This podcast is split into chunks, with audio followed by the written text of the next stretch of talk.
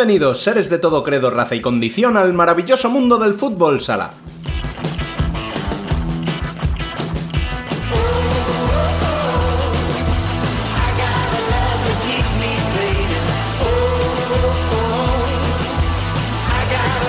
Terminó la Copa de España y la resaca emocional que vive todo aficionado se multiplica por mil entre los seguidores de Jaén Paraíso Interior, que conquistó Granada y se proclamó campeón por tercera vez en su historia, igualando en títulos al mítico Caja Segovia y a solo uno del Pozo Murcia. Nuestro foco estará, como no podía ser de otra manera, en lo sucedido estos cuatro días, pero sin dar de lado lo que sucedió en el femenino o en el panorama internacional.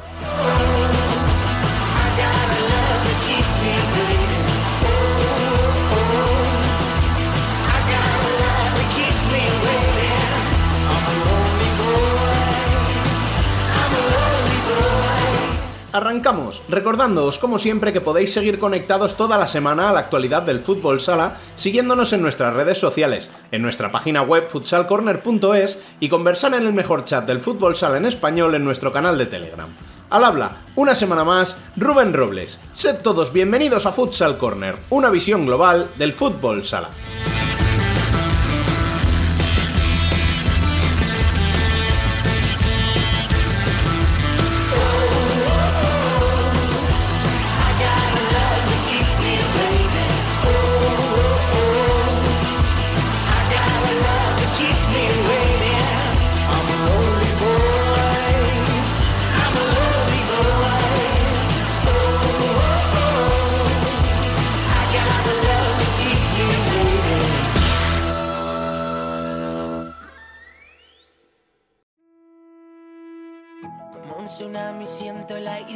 Mis dedos.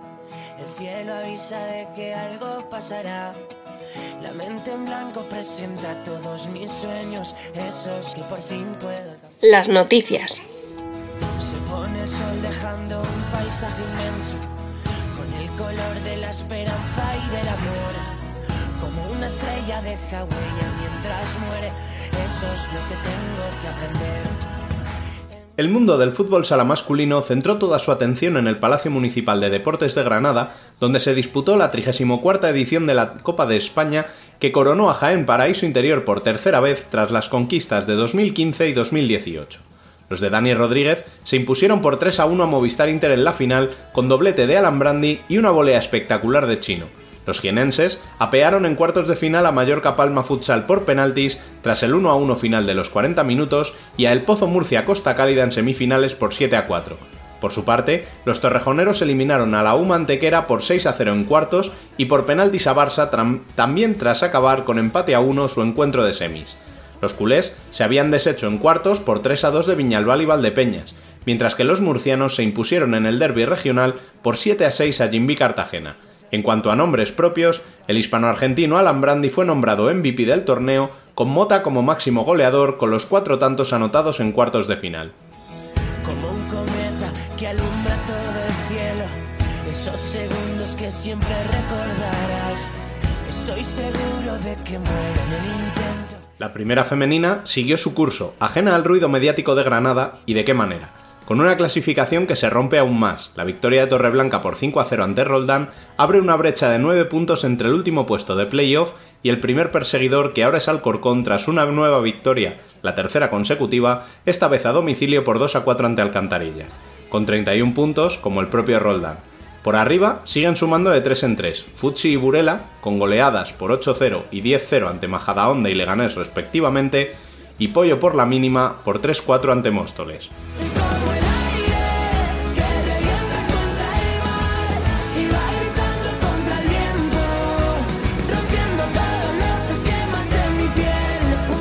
Abajo, Marín sigue su escalada con otra victoria por 3 a 2 ante Urense, que abre otra brecha con el descenso, suma 20 puntos por los 17 de un amarelle que no pasó del 0 a 0 ante el Deportivo. Los goleados Leganés y Rayo se quedan con 13 puntos, uno más que Sala Zaragoza, que no pudo sumar más que un empate a uno en su visita a Elche, que cierra la clasificación con 7 puntos, los mismos que las Gran Canarias.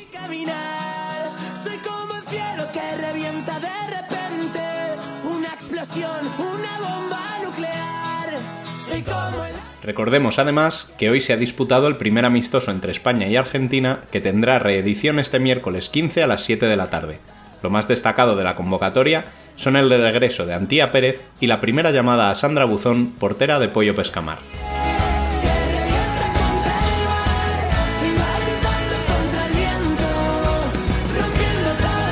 Y tras las noticias, tenemos como habitualmente a Dani López, recién llegado de Granada. Muy buenas, ¿qué tal, compañero?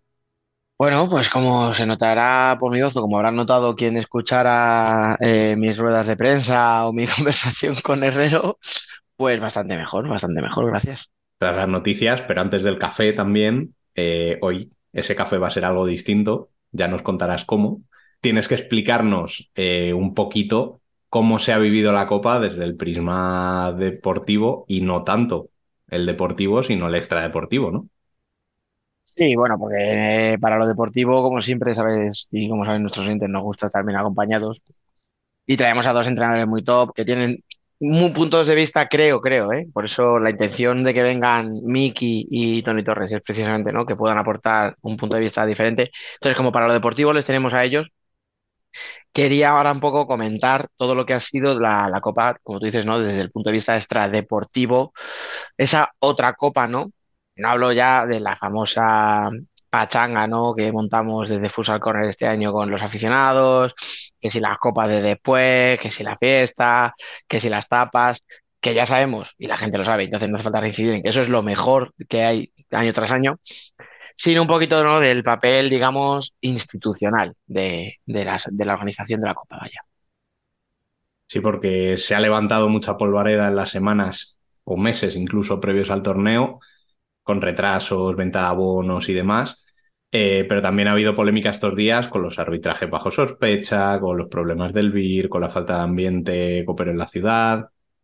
Pues sí, y ya te digo, como eso es parte de lo extradeportivo, y creo que eso más que objeto de debate tiene que ser objeto ¿no? de análisis, de comentar un poco de, pues, de alguien que lo ha vivido allí, que al final para eso viajamos a, las, a los eventos deportivos, ¿no? Un poco para vivirlo in situ y saber todo lo que rodea, ¿no? No solo a los partidos, que al final eso se puede ver por la tele.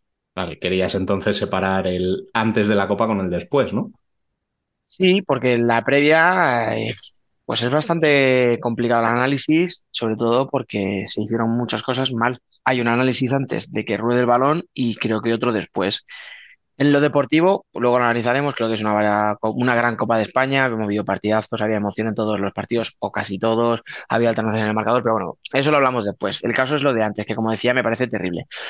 La sede la supimos un mes o menos de un mes de antelación. El hecho era que sí, que todos los rumores nos llevaban a Granada, pero eso no le quita responsabilidad a la federación, porque ese retraso provoca que se retrase también el sorteo y por lo tanto saber si tu equipo juega los cuartos el jueves o el viernes. No, pero ¿qué más da? No, es que nosotros somos afortunados porque vamos los cuatro días, pero hay gente que solo puede pedir uno de los dos días libres o porque viene de muy lejos y quiere ver a su equipo y necesita saber qué día necesita pedir. Entonces eso no ayuda. Eh, eso hace que, pues, que el aficionado haya estado muy molesto estos días y con razón y que culpe a la federación de todo porque al final son los que organizan el evento. Que tendrán condicionantes, que habrá situaciones que conocemos, cuestiones políticas, eh, intereses, influencia, bla, bla, bla. Sí, sí. Sí, yo todo eso sé que existe, pero no puede ser, no puede ser disculpa. El caso es que eso ya lo sabíamos. Eh, la Copa mueve aficionados de toda España y necesitan cuadrar sus vacaciones, saber si pueden volver incluso el mismo domingo, tienen que esperar al lunes y necesitan saber a qué hora se va a jugar la final. Se necesitan saber qué, qué precios van a tener los abonos, porque a lo mejor les interesa eh, viajar solos o viajar días sueltos o viajar con toda la familia los cuatro días son muchas cosas que, por ejemplo, al señor Monge, presidente del Comité Nacional de Fútbol Sala, le, resultaban irrelevantes. Yo no sé si, hay alguien que no sepa de qué hablo, que se busque la entrevista de Miguel Zarza en ABC el pasado domingo, el día 12, y, comprenderá cómo se puede entender, o sea, no se puede entender que haya alguien tan alejado de la realidad y tampoco entiendo que no haya nadie que a estas personalidades que ocupan cargos tan importantes no se les aconseje y les diga, oye, esto no lo hagas, esto no lo digas. Yo he hecho, o sea, yo he dado entrevistas eh, en personal, en persona, quiero decir, perdón, con el jefe de prensa al lado. Y el jefe de prensa no me ha cortado a mí, pero lo tenías ahí un poco para controlar lo que decía, ¿no? Su jugador, porque al final, nos guste o no nos guste, bueno, pues al final ellos están representando a un club. Pues en este caso, con más motivo, que estás representando a toda una Real Federación Española de Fútbol, que no haya alguien que le diga, mira, no puedes decir esto que estás diciendo porque la gente lo interpreta, obviamente, como que te da igual el fútbol sala. Entonces, no hay ninguna empatía, es, es, horrible.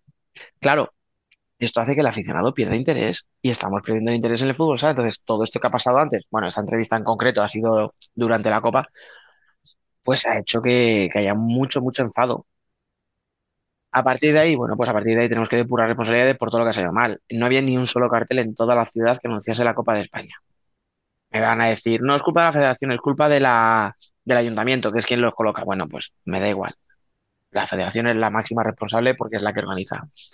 Eh, la fanzone eran, pues eso, dos casetas escasas que pues, no aportaban prácticamente ningún valor.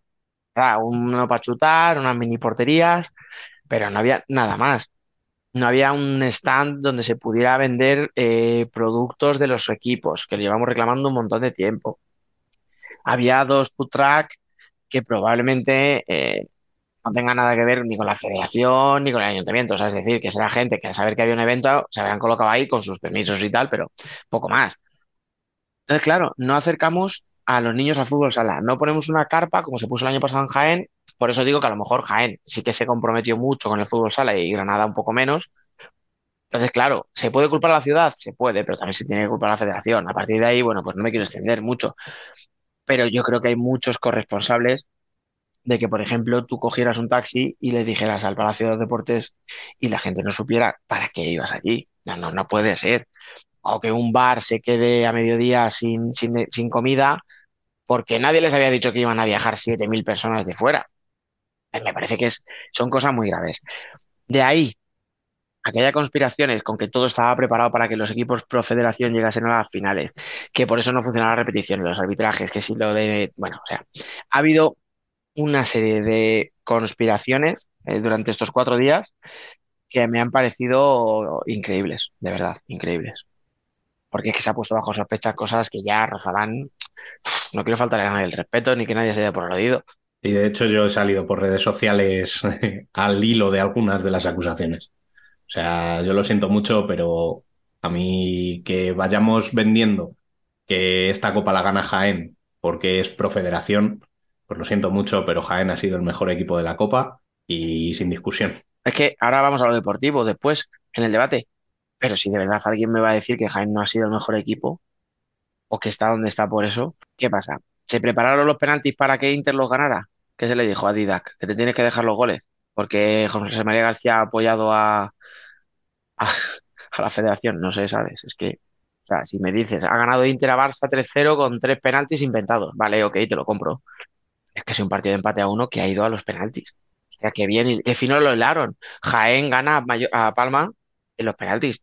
Que fino también, ¿no? O sea, que, que bien trabajado. Bueno, esto es lo que se ha ido comentando durante estos días, pero ahora cuéntanos tú tu experiencia.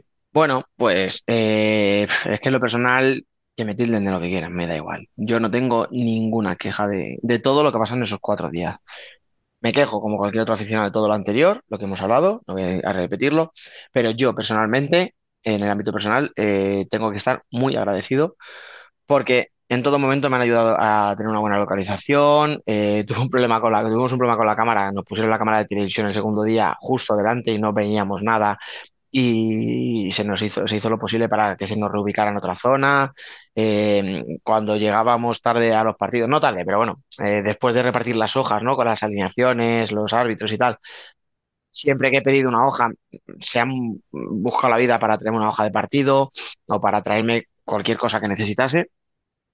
Es, creo, además, creo que a nivel periodístico eh, se creó contenido de calidad se compartían fotos constantemente y además eh, durante el encuentro para que las tuvieras en el momento por si las necesitabas.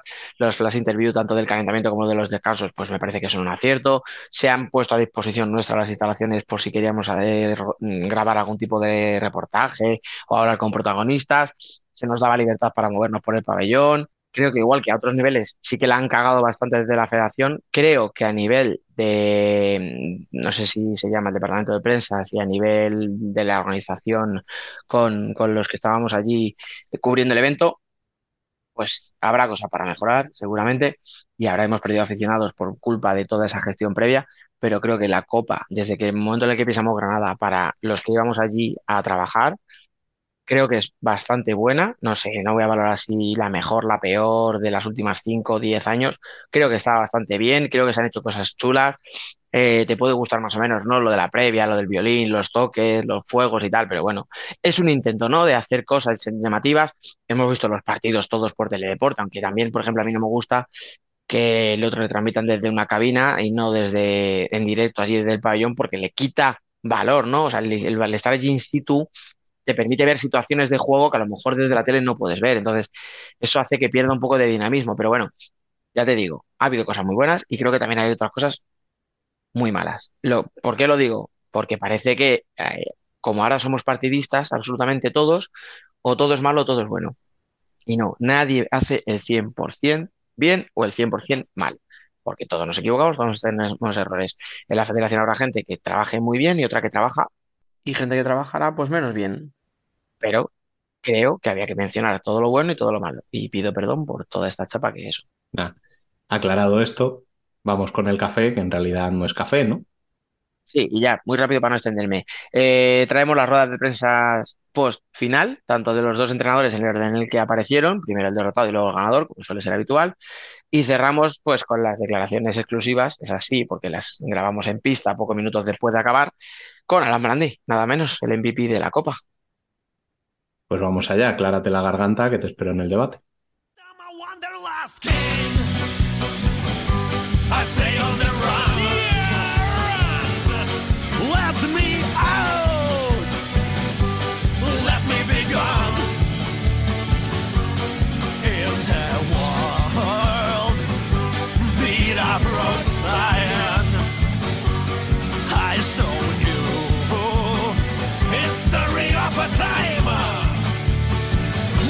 history of da da da da da da da da da da.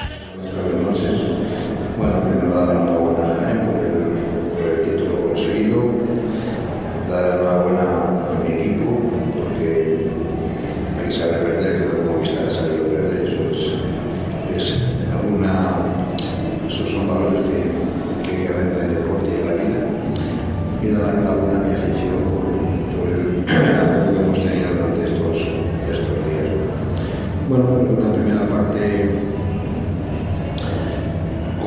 donde ha habido frases mejores de ellos, frases mejores nuestras. verdad que, que el gol que, que, encajamos es un gol que es evitable, pero bueno, al final el deporte, vuelvo a repetir, como decía ayer, tiene que haber errores para que haya goles. Bueno, pues seguimos en empatar y bueno, al final yo creo que la primera parte había sido igualada y estaba bien, ¿no? yo creo que el resultado podría considerarse justo segunda parte creo que hemos sido muy superiores, donde creo que, que la falta de finalización es lo que nos ha hecho no llevarnos al título. Creo que, que Jaén en la segunda parte no se, se ha tirado tres, cuatro ocasiones y una de ellas ha sido una estrategia, una volea que, que, ha ido a la escuadra, que es imparable.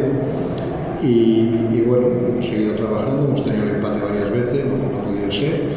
Justamente cuando estábamos sacando portero jugador habíamos hecho una jugada de banda con el portero jugador para sorprender, a poner y para un tiro exterior fácil y el pase a la derecha y a la siguiente jugada nos meten el 3-1, una situación que tenemos que defender, dos jugadores con Brandy y bueno, al final pues el 3-1 y ya pues el portero jugador ya se hace distinto, con más precipitaciones, con más tal, pero bueno, yo creo que, que Movistar Inter hecho, hecho una final a poder ganarla, creo que hemos hecho un campeonato muy digno, la que llevamos creo que hoy el partido se nos ha ido por finalización.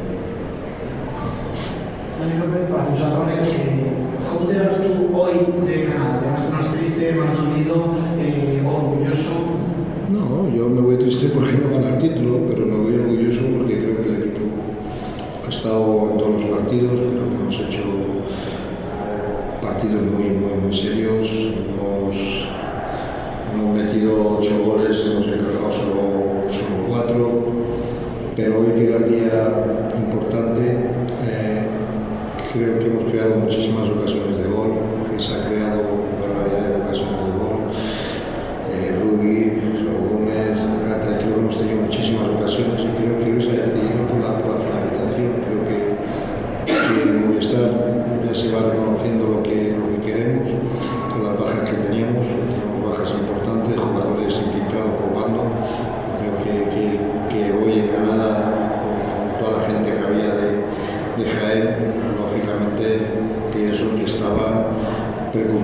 estaba yendo la segunda parte, ¿no? Dani ha tenido que pedir un tiempo muerto rápidamente porque veía que se le podía escapar, porque nos empezamos bien, hemos tenido dos o ocasiones en la parte.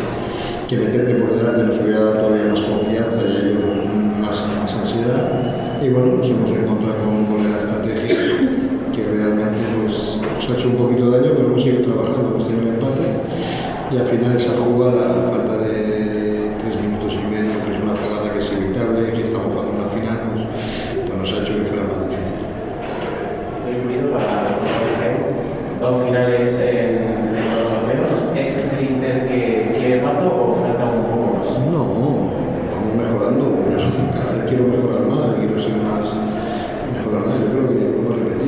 hemos hecho una finalina. Eh, frente tenemos un equipo que ha competido bien, es un equipo que compite bien y vuelvo a repetir, por ocasiones hoy tenemos que ganar nosotros, y por, porque domina el juego, porque es que ha sido así.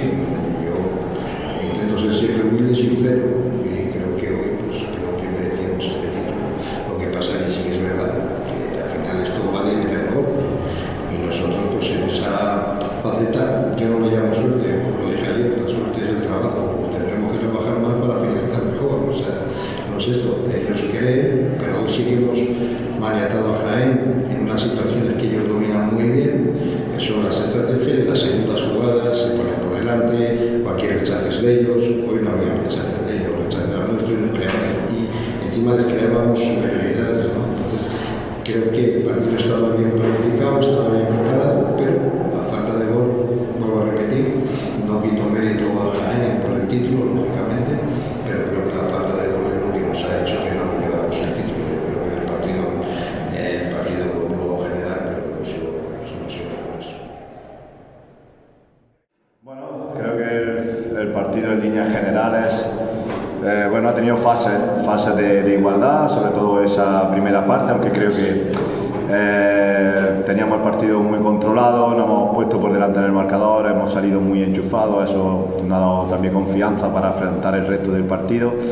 El, el gol de Inter nos ha dejado un poco, un poco frío y bueno, y sabíamos que, que, bueno, que la segunda parte iba a ser una segunda parte dura. A partir del segundo gol, pues ya sabemos todos que, que, que, bueno, que cambia la dinámica del partido. Nos ha tocado a nosotros eh, marcar ese segundo gol. Nos hemos repuesto a un gran inicio de Inter en la segunda parte, donde hemos tenido que aguantar, eh, apretar el culo, como se suele decir. Y a partir de ese segundo gol, pues bueno, hemos empezado de nuevo, de nuevo a creer, a soñar. La gente se ha, empezado, se, ha, se ha metido un poquito más en el partido. Y bueno, creo que en líneas generales, creo que podemos decir que, que hemos sido justos vencedores. Voy a, voy a datos a ver si voy a. Eh, creo que solo Chino y tú de cabeza visible habéis las tres. Solo queda por delante el pozo de de el pozo eh, Inter y, y Barça.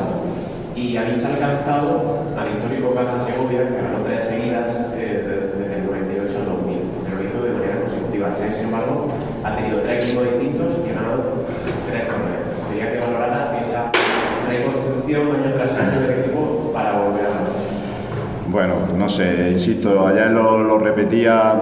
Eh, ahora, hace un ratito me han preguntado un poco cuál era la diferencia entre esta copa y, y las anteriores.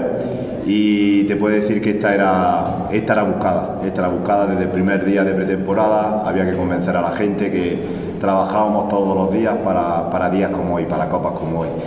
Eh, nos, nos, costó entrar en dinámica, pero bueno, al final el trabajo tiene su, su fruto.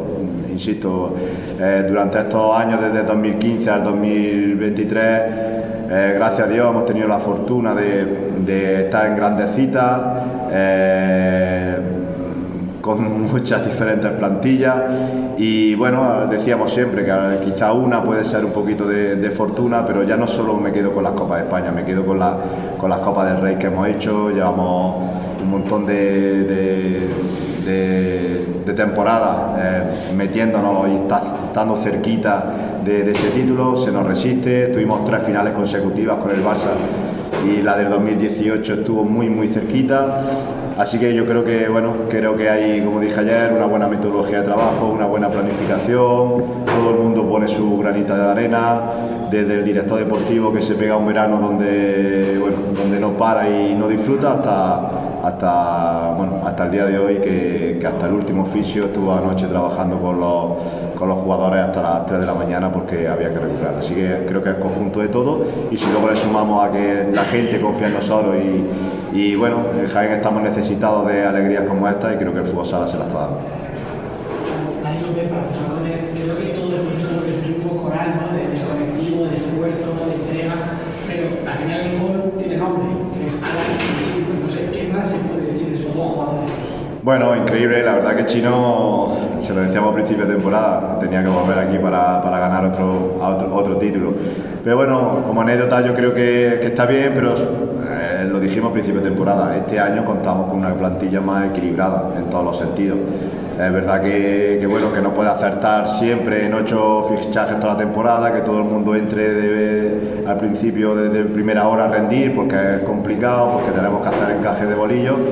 Pero claro, cuando tienes jugadores como Mati, Alan, Chino, que tienen gol, se suma Renato, Michel, que no paran de trabajar, las partes de atrás las tienes eh, bien aseguradas, pues al final estamos hablando de que tienes una plantilla equilibrada, que bueno, que desgraciadamente otros años creo que hemos conseguido mucho con poco, cuando hemos tenido un poquito más hemos conseguido también mucho y ahora que tenemos algo más, pues seguimos consiguiendo mucho. Así que, excepto un par de temporadas donde hemos, nos hemos deslizado un poquito, creo que en líneas generales pues tenemos la idea muy clara y sabemos lo que somos, lo que queremos hacer y, y al final el trabajo, aunque, parezca, aunque parezca recurrente, pues tiene su recompensa.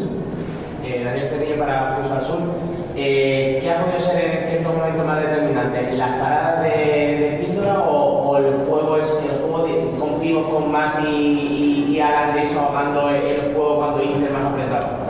Eh, las dos, la verdad que las dos. Creo que Espíndola en el inicio de la segunda parte está espectacular. Nos ha metido en el, en el partido porque un gol en contra hubiera sido, bueno, tenés que remontar, que te vinieran los fantasmas y demás. Y bueno, y el resto. De... Hoy hemos sido muy prácticos. Llevamos una copa de ser prácticos, pero también las copas, si quieres estar ahí, hay que ser práctico. Así que bueno, eh, no ha sido nuestro mejor partido, eh, quizás ya un poquito algo mejor, pero en la copa.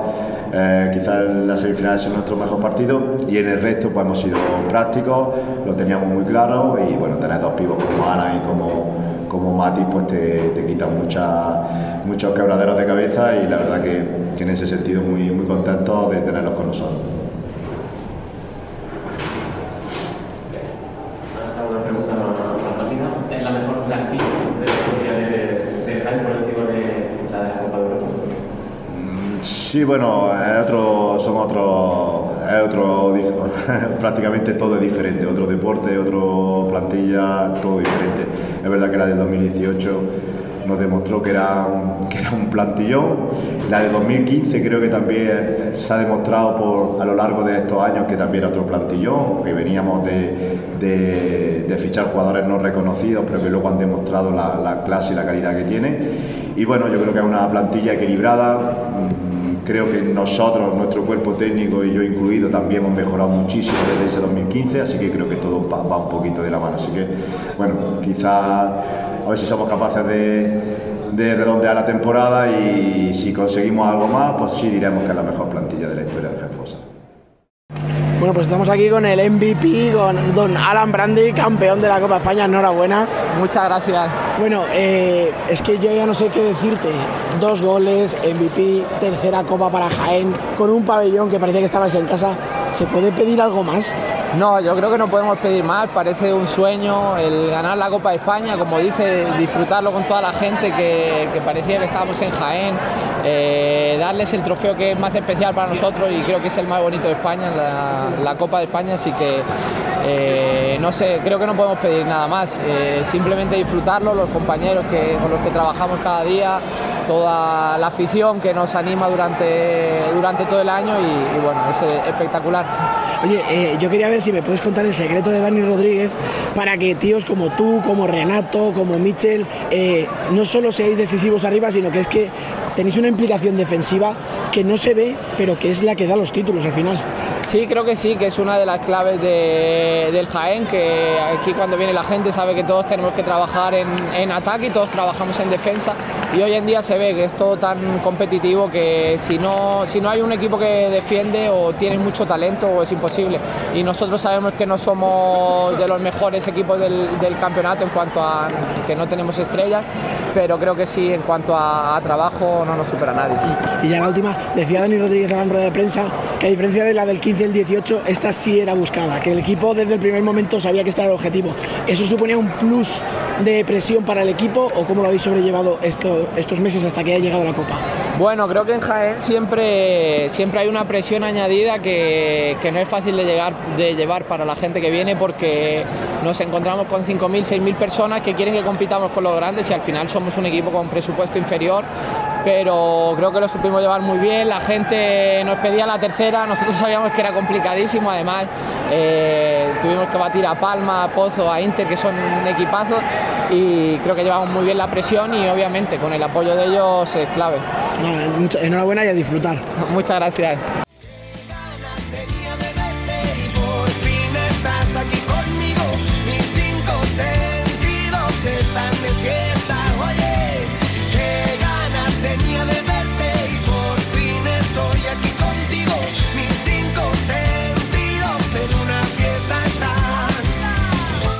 Debate.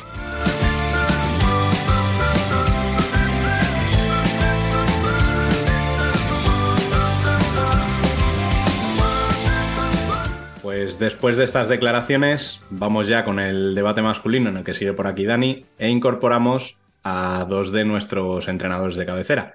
Uno de ellos estuvo con nosotros en la previa de la Copa, Miki García Belda, muy buenas. Hola, ¿qué hay? Buenas. Y el otro estuvo presente en Granada, Tony Torres, muy buenas. Hola, buenas, ¿qué tal? Bueno, igual que hicimos eh, hace unas semanas en la Supercopa Femenina, eh, me gustaría ir pasando por eh, todos los eliminados antes de llegar al campeón. Primero de todo, aún así, felicitar a Jaén por ese título de Copa. Y vamos a empezar a hablar de los primeros que cayeron, que en este caso fue Viñalbal y Valdepeñas, en su cuarto de final contra el Barça por 3 a 2. Tony, ¿Cómo viste ese partido? Bueno, era el, quizás era el partido que más expectación nos, bueno, nos suscitaba ¿no? a la hora de, de, esos cuartos. Y para mí fue una decepción, fue un partido bastante aburrido bajo mi punto de vista, la verdad. Al final, los dos con demasiado respeto, con poquitas ganas de hacer cosas nuevas, como suele pasar. Y tampoco nos ofrecieron mucho. No, no, no fue un buen día, creo, de fútbol sala, el de los primeros cuartos, ¿no? No sé qué opináis. El día más flojo, sí. Para mí fue el día más flojito. Uno, porque, como tú dices, ofreció poco y el otro porque no ofreció nada. Ahora analizaremos el por qué no ofreció nada y si es culpa de alguien o no. Yo, en cuanto a Valdepeñas, creo que, que le faltó creérselo. O sea, yo creo que tenía que haber entrado más valiente al partido, eh, ir a por él a saco. Es verdad que la, la no expulsión, perdón, eh, le puede perjudicar, ¿no? Esa famosa jugada de Solano, que se iba más o menos solo, ¿no? Pero que es una María clarísima. Yo creo que le faltó creerse, o sea, yo creo que tenía que entender que había que apretar a Barça, ¿no? Que venías con bajas, con jugadores infiltrados, tal. Y yo ahí quizás sí que le achaco un poquito a Valdepeñas esa falta de personalidad, ¿no? Para decir, hostia, que no me quiero ir a casa el primer día en el primer partido. Lo que pasa que, como tú dices, ¿no? Que sería un partido un poco regular, es que yo estamos acostumbrados a partidos tan extraños siempre, ¿no? Eh, el primero de cuartos, que casi no me sorprendió que fuera así de malo, precisamente porque no esperaba gran cosa. Como no esperaba mucho, no me sorprendió. Para mí, no, claro. Pero al final, bueno, siempre esperas que Barça y Valdepeña no tengan un buen partido, ¿no? Aunque Barça venga con bajas, y no, lo que pasa que es, bueno, esa era la línea. Igual era el momento de apretarle a Barça y, poder hacerle daño y no estar esperando. Y bueno, tampoco creo que ayudara mucho el arbitraje. ¿eh? El arbitraje en plan sargento, sin dejar que los jugadores estuvieran a lo suyo, eh, siendo más protagonistas a veces ellos que los jugadores, tampoco creo que estuviera a la altura de lo que nos puede dejar el partido. Creo que hemos vivido muchos contrastes, ¿no? Perdona, Miki, que a lo mejor te he cortado. Eh, creo que hemos vivido muchos contrastes. O sea, hemos vivido arbitrajes muy malos y otros muy buenos. O sea, no, no me ha parecido que hubiera un término medio. Por ejemplo, este, este está en los que para mí fueron muy malos. Luego hay partidos fáciles, como el Inter-Uma, Y luego hemos visto otros arbitrajes en los que Chapo, oye, que los han llevado perfectamente, que han sabido mantener el, el, listón todo el partido sin cosas raras, de ahora pito todo, ahora no pito nada.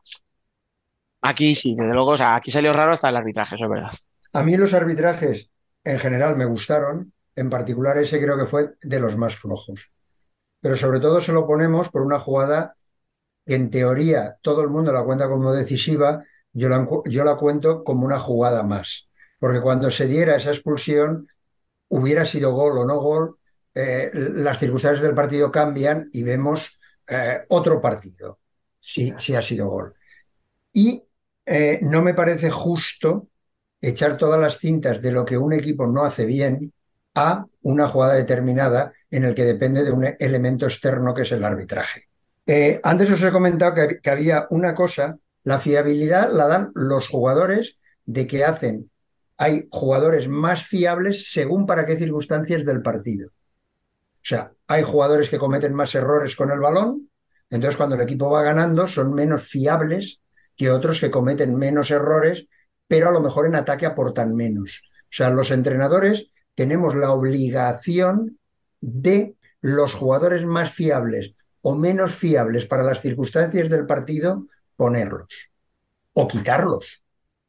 Entonces, a mí, si tú vas con el Barça empatado o ganando y haces tu cuarteto menos fiable defensivamente que hay y luego te marcan, no le eches la culpa a que no te han pitado una falta. Échale la culpa a que tú no has manejado bien la fiabilidad de tu equipo. Si tú hay un momento que tienes IBI, batería y prea, tienes más posibilidades de que te marquen gol, estás jugando con una moneda al aire. ¿Me entiendes o no? Entonces, eh, eso lo volveremos a ver en Cartagena. Si el Cartagena la primera parte hace el 3-3 y el jugador que ha hecho de las cinco faltas, tres o cuatro faltas, es Javi Mínguez, cuando meten el 3-3 y llevas cinco faltas, si lo mantienes en el campo y hace la sexta falta, no es culpa del jugador, es culpa de la fiabilidad que tiene ese jugador cuando llevas cinco faltas y tú lo tienes que quitar. por partes, de todo lo que has dicho, Miki. Ni, defiendo ni critico a David Ramos, ¿vale? Es verdad que él empieza haciendo una valoración del partido, como siempre se hace en las ruedas de prensa, ¿no? De, la federación o de estos torneos, ¿no? Y él no menciona a los árbitros. Es en la primera pregunta que le hacemos desde la prensa donde se le pregunta por el arbitraje. Y ahí sí. Entonces, cierto es que no es él el que busca el tema, sino que le preguntan por él. En eso no lo voy a criticar, pero sí que es verdad que se excede. Busca, no sé si busca el titular, no sé si busca desviar la atención, no sé si sencillamente David es un tío muy caliente, que, que sabemos que lo es, y, se le va la boca. ¿no? El famoso Escuchando la rueda de prensa, Dani, la sensación es que se va calentando a medida que va hablando. Sí, sí, no, escucha, yo estaba a tres metros de él. Y hay un momento en el que le ves que coge aire y dice, bueno, y ya, que me estoy calentando. que nos reímos un poco todos. Eh, hombre, no te estás calentando, te has calentado hace cinco minutos. Pero bueno, que esto es una parte, que si nos vamos, por ejemplo, al tema deportivo, se le puede criticar. Y yo, por ejemplo, con Ibi siempre he sido muy crítico porque he dicho que es un jugador muy blando en defensa, que tú lo has mencionado también por ahí de pasada. Pero Ibi, por ejemplo, es verdad que en ataque te da mucho. La otra cosa que quería comentar, Edu me parece un porterazo, pero Edu tiene un problema. Y es que siempre en los partidos más grandes hay una foto, o sea, hay, un gol en el que sale la foto. Eh, me acuerdo de aquella final de Málaga que se le cuela un balón por las piernas que no tenía casi ni ángulo. El gol que le mete Pito, eh, si os acordáis de cómo en la jugada, yo os digo que yo tenía desde la zona de prensa una visión perfecta en diagonal de la jugada y fue, o sea, de llevarnos las manos a la cabeza, o sea, porque Pito no hace amago de dar un pase, ¿no? O sea, no había hecho nada, simplemente estaba de espaldas y Edu no es que de medio paso, es que se va totalmente, a, se vence fuera de la portería para cubrir un pase que no existía. Y es que Pito se ve precisamente cómo se gira y le toca suavecita al otro palo. Claro, la calidad que tiene Pito para meter un gol, imagínate cuando le das tres metros. Ni se pone el foco solo en David Ramos, ni solo en la actuación del árbitro, ni solo se pone en que Ivy jugara poco, eh, ni se pone solo en eso, pero son detalles. Y a mí ese de Edu me pareció terrible, o sea, me pareció que fue un fallo muy, muy grosero. De verdad. Pero fíjate, pero fíjate que hay una cosa. Lo que no podemos, a los porteros se les calibra por lo que paran. Y en fútbol sala, como hay pocos goles, pues también por lo que no paran. Igual como en manos solo se les calibra por el tanto por cien de lo que paran, en fútbol sala también desgraciadamente se les calibra por los errores que cometen. Pero cuando Edu es siempre continuamente el mejor del equipo y toma muchas decisiones que se tira antes de saber lo que va a pasar. Lo que no podemos es, cuando tiene un 99% de acierto en esas decisiones, cuando tiene un error, decir, ¿ves? Si no hubiera hecho eso, eh, no le hubieran metido ese gol. Sí, pero si no hubiera tomado nunca decisiones, le hubieran metido a lo mejor seis o siete más. Sí, sí, sí, sí, sí, sé que es injusto decirlo, pero creo que es una jugada clave y que había que mencionarla. Bueno, posiblemente ha sido la peor copa en cuanto a portero de los últimos años. Llevamos Ningún- así un año, ¿eh? Ningún Yo- portero a destacar, ¿eh? Más que nada siendo influyentes en los resultados, la mayoría. Fíjate que yo con el que he sido muy crítico mucho tiempo ha sido con Jesús Herrero. Y me parece que precisamente es el que mejor rendimiento está dando porque es lo que tú dices. eh, el resto, eh, para mí han bajado todos, un peldaño o un par de ellos. O sea, luego llegaremos a Jimby y Chemi para mí también tiene un par de fallos muy gordos. Eh, Didac no está mal, pero tampoco es el Didac salvador milagroso de otras veces. O sea, bueno, lo de Edu, no sé. Vamos, los a dos los porteros porteros. también ganan partidos. Y no se ha visto copa. No, O pero es no. mala, o es malo que te, que te metan 13 sin en dos ser- partidos. sin ser- claro, pero sin ser, o sea, no tiene un portero no tiene que ser malo para tener un mal día. Igual que no hace falta ser el mejor portero del mundo para tener un gran día. O sea, tú has dicho Espíndola, para mí Espíndola en la final hay momentos, y luego llegaremos a eso, que sostiene a Jaén. Pero Pero yo creo que lo sostiene toda, está haciendo una liga espectacular. Yo los tres partidos que vi a Jaén, Espíndola muy bien. Y los partidos que he visto en los resúmenes, Espíndola muy bien. La pregunta que nos haremos en su momento es, ¿por qué los jugadores que van al pozo no rinden como rinden después en otros dos equipos? Bueno, antes de irnos a eso, que se nos está yendo un poco el debate, eh, vamos a pasar al segundo eliminado, que fue Humantequera. Dani, ¿qué podemos decir de este partido? o que la UMA llegaba como llegaba. Para mí. El análisis para mí es bastante sencillo. Sé que Miki me va a dar aquí ahora una perorata increíble y a lo mejor Tony también me puede decir que no, pero para mí la UMA llegaba en el peor momento de la temporada, físicamente están cansados, eh, los jugadores no se les ve frescos, eh, no vemos a ese Alvarito o a ese burrito que parecía ¿no? que había rejuvenecido 10 años, eh, Davidillo que había tenido sus momentos, ahora tampoco aparece. Bueno, el resultado es muy abultado y feo para la UMA. O sea, al final, como decía Tete, eh, joder, sí, eh, estar en la Copa era una ilusión, pero cuando llegas aquí no quieres que te metan seis goles y te vayas para casa así. Entonces, bueno, en ese sentido, ya os digo, o sea, también es verdad que llegaba con, con jugadores tocados, que se fue Pablo Ramírez prácticamente a última hora y oye, te deja sin una referencia en ataque. Pablo Ordóñez, que está haciendo una temporada muy buena, tampoco se le vio. Entonces, bueno, yo creo que ahí sí que fue un cúmulo donde ningún jugador rindió, no sé si por la presión de una Copa de España, que al final es un evento eh, especial, etcétera, no sé si sencillamente porque venían mal físicamente, pero es verdad que es una pena, porque no, no vimos a esa humantequera alegre que llevamos viendo un año. Por las razones que, que sea, pues bueno, no, no sé si lo sabremos, pero ninguno estuvo al nivel. Al final, un equipo que se clasifica en Copa no debería tener tanta diferencia en un marcador en una eliminatoria, en cuartos. No compitió en ningún momento, es que tampoco podemos mucho analizar mucho ese partido porque es que no hubo partido, lo ha dicho Miki. Es que no hubo partido, no podemos analizar prácticamente a nadie porque luego intentan hacer juego con portero y tampoco hay nada destacable. No nos dieron nada. No puedo No. tampoco hablar mucho con el porque es que no, ninguna de las facetas del juego nos dieron mucho. Y además es una pena porque si te das cuenta, a Inter le había complicado la vida muchísimo en los últimos partidos. O sea, sin ir más lejos, hace un mes en Supercopa, joder, le lleva los penaltis. Esta vez, por lo que sea, pues no. Bueno, yo creo que ya os lo dije, que iba a ser un partido fácil para Inter. Antes, ¿por qué? Porque no es lo mismo ir como sorpresa a ir con obligaciones. El UMA ya fue con obligaciones de por lo menos tenías que competir, como habías competido anteriormente. Pero anteriormente, desde hace dos, dos, no, tres partidos, el UMA, recuerdo que lo han goleado todos los equipos, ¿eh? que en la Copa le metió 5-0 el Levante, el partido anterior en casa lo había perdido también goleado. Creo que, primero, a mí lo de cansados, eh, lo siento, pero chavales de 22, 23, 24 años, estar cansado por jugar un partido a la semana Eh, me, parece ridículo el que puedan decir un equipo que está así. Pero yo lo que sí que creo es que los, excesivos halagos debilitan. Y Antequera lo estamos halagando todo el mundo y no nos estamos dando cuenta de que ha demostrado que es un equipo con menos carácter del que creíamos y lo han debilitado. Y entonces ahora le digo yo a Tete, ojito con la segunda vuelta, ¿eh? Y un equipo no puede cambiar tanto porque se te ha ido un solo jugador si encima ese jugador es un pivo.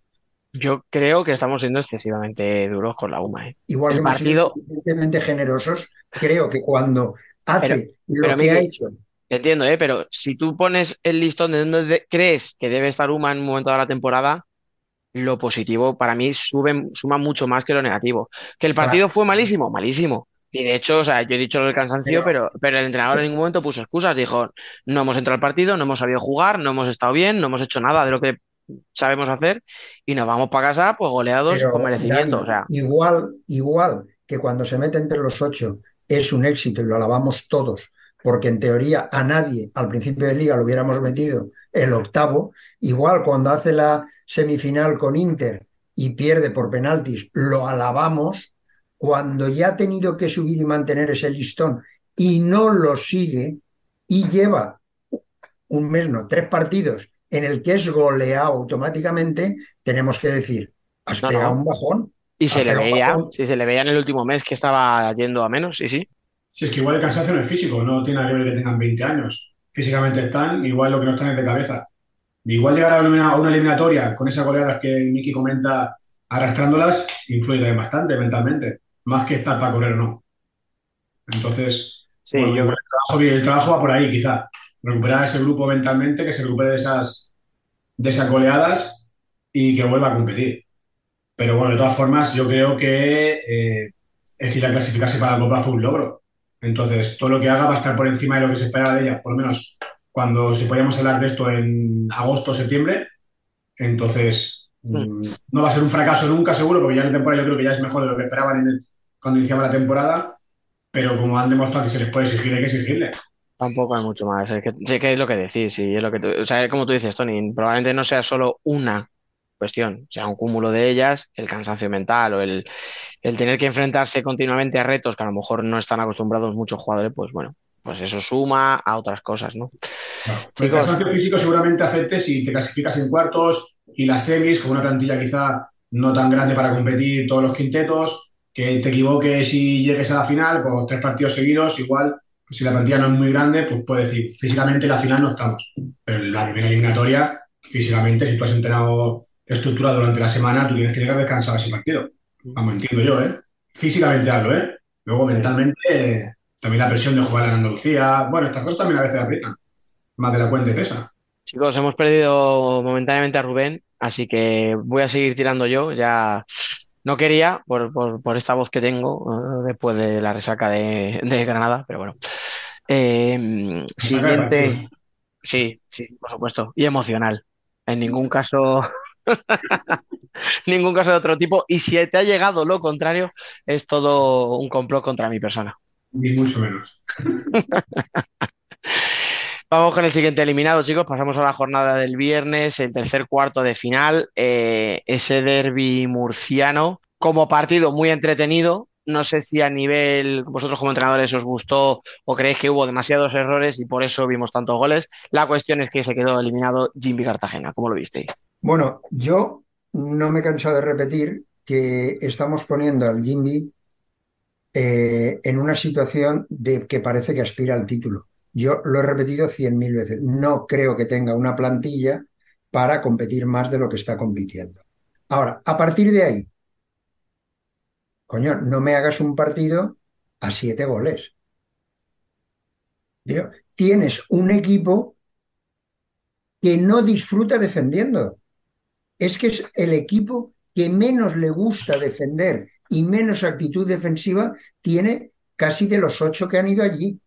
Es un equipo que no, que no quiere defender, que no quiere o que no puede o las características que sea. Si después a eso añades lo que te he dicho de las faltas, a mí me pareció una aberración que la, la jugada para mí decisiva del partido es la, de, la del cuarto gol, faltando nada para el descanso por la sexta falta. Me parece que es una jugada que ha remontado a 3-3, que está un equipo hacia arriba mentalmente, que es el tuyo, y otro hacia abajo con el 3-3, por no manejar bien la gestión de las faltas y de los que hacen las faltas, te vas al vestuario 4-3, cambiando toda la dinámica, subida del pozo y bajada de Cartagena. Creo que ahí los entrenadores tenemos mucho, mucho que decidir en la fiabilidad de los jugadores de, en las faltas, de la gestión de las faltas. Vale, dale, Tony. Yo estoy muy de acuerdo con lo que dice Miki. ¿eh? Al final, el, no hace esa falta faltando, no hace la sexta falta cuando quedan pocos segundos, esto es competir también. ¿eh? Es, es, competir bien. Al final, ese jugador, mm, pues igual no tiene que estar en el campo en esos segundos. Pero bueno, es que nos vamos a la segunda parte y teníamos a, a Gadella que hace cuatro faltas en minuto y medio. Sí que no sé, al final, jugadores internacionales de un nivel altísimo y nosotros le pegamos bronca a un cadete cuando hace esto, ¿eh? Y lo ve, los pasa, luego lo ven en la tele y nos queda diciendo, hostia, pero si Gadella puede hacer cuatro faltas en una final y, y ¿qué pasa? No pasa nada, ¿no? Bueno, pues esto yo también opino que es culpa nuestra, ¿eh? Como entrenadores. Mm, ese exceso de, estar acelerado, de complicarte el partido, porque un partido muy diferente, ¿eh? minuto y medio, cuatro faltas. Es que ya estás compitiendo diferente por obligación. Y no creo que sea culpa del arbitraje, que no fue tampoco excesivamente bueno, porque fue muy variante para un equipo una parte, para otro equipo la otra, pero es que tampoco fue influente, porque al final las faltas están ahí. Así que yo también opino, sin que sirva de precedente, opino como Miki en este caso. ¿eh? Yo, hay una cosa que, me llama la atención, que es la gestión de las faltas, eh, que los entrenadores, eh, no, muchos entrenadores, no toman decisiones en esa gestión de las faltas. Entonces la responsabilidad no es solo del jugador, es también de cómo corrige eso el entrenador. A los seis meses, si hay situaciones así, ya sabemos todos quién es el jugador que mejor chuta, quién es el jugador que mejor dribla, quién es el jugador que más faltas hace, quién es el jugador, y eso es la fiabilidad que tiene que darle al equipo el entrenador. A partir de ahí, eh, Mark, retransmitiendo, hizo una aseveración que a mí me, pareció muy acertada. Muchas veces los entrenadores hacemos, nos falta actitud, presión, el tal, y el jugador puede entender mal eso y entonces en esa presión y en esa actitud cometer más faltas. Yo no estoy de acuerdo. No estoy de acuerdo por una razón, porque tú puedes pedir más presión, más actitud, pero no pides que hagan más faltas. Durante los meses que llevamos, que llevamos seis meses de campeonato, el jugador ya debe de entender lo que su entrenador quiere decir. ¿Qué quiere decir sube la presión? que tengas menos distancia de seguridad con el contrario, que no cierres tanto las líneas de pase, pero no que metas el pie a bolas que no son tuyas. O sea, creo que hay muchas veces que los jugadores no entienden el mensaje que les manda el jugador. Y es muy triste que después de cinco o seis meses el jugador o el entrenador no se haya hecho entender por el jugador. Es que es el mismo problema, que no lo entienda el jugador a que el, entrenador no se lo haya hecho entender todas formas, em, esto de la falda que comentáis, ¿por qué se ve tan claro desde fuera y, tan, tan distinto desde dentro? Porque habéis mencionado la situación en el partido de Valdepeñas con el Barça. La estáis mencionando ahora con Gadella en el partido de Jimby con el, con el Pozo. Pero es que en la final, eh, comete tres faltas en un minuto. Tenía amarilla. Es verdad que las dos primeras son faltitas y no corre peligro, ¿vale? La segunda. Pero la tercera siendo la tercera que hace en un minuto el jugador, además estoy justo al lado, eh, puede llegar a ser dudosa, ¿eh? Y se puede llegar a reclamar. Y el propio jugador lo sabe cuando automáticamente va corriendo a, levantar al compañero que ha tirado y pide disculpas. Cuando un jugador lleva dos faltas, le pitan la tercera en un minuto y corriendo se va a disculpar con el árbitro, es porque sabe que ha sido dura, sobre todo teniendo amarilla. Y yo decía, es que como no le cambien, eh, se verá a calle. No le cambiaron y no pasó nada. Con lo cual, no, no, no es una cosa que haya hablado con Pato, pero que si la hablara me podría decir, pues salió bien, ¿no? O sea, no ha pasado nada. Entonces, ¿qué estás diciendo? pero No, no, que me llamó pero- mucho la atención por eso, por decir, "Jo, es que este jugador se le ve que está revolucionado, que se ha pasado, o que quiere arreglar algo que ha hecho mal, y lo único que hace es volver a, a meter la pata. Entonces, Dani, mi, mi, mi cuestión es, ¿somos entrenadores o somos gestores? O sea, ¿gestionamos para que no se enfade el jugador? Y si juega 30 segundos, ha hecho dos faltas y lo siento, se va a enfadar. Entonces, no lo, no, no lo quito. No lo quito y lo dejo a... ¿Ves cómo no ha pasado nada? No, tú no puedes dejar al equipo en la suerte de que pase o no pase. Tú tienes que entrenar y tomar decisiones para tener el máximo de probabilidades de que no pase. Porque a lo mejor al que sacas va y hace una entrada que hace una roja. Va- va- vale, pero tú tienes que, que entrenar para limitar, minimizar las cosas que te pueden perjudicar. Y entonces ahí Dragoski perjudica, Gadella perjudica a la segunda. El tal- o sea, hay muchos jugadores así que no se les quita, porque eso supone un problema, un enfado. Y los entrenadores no estamos para gestionar los sentimientos, estamos para sacar rendimiento al grupo. Completamente de acuerdo, pero entonces, ¿por qué hasta cuatro entrenadores hacen la misma de dejar al...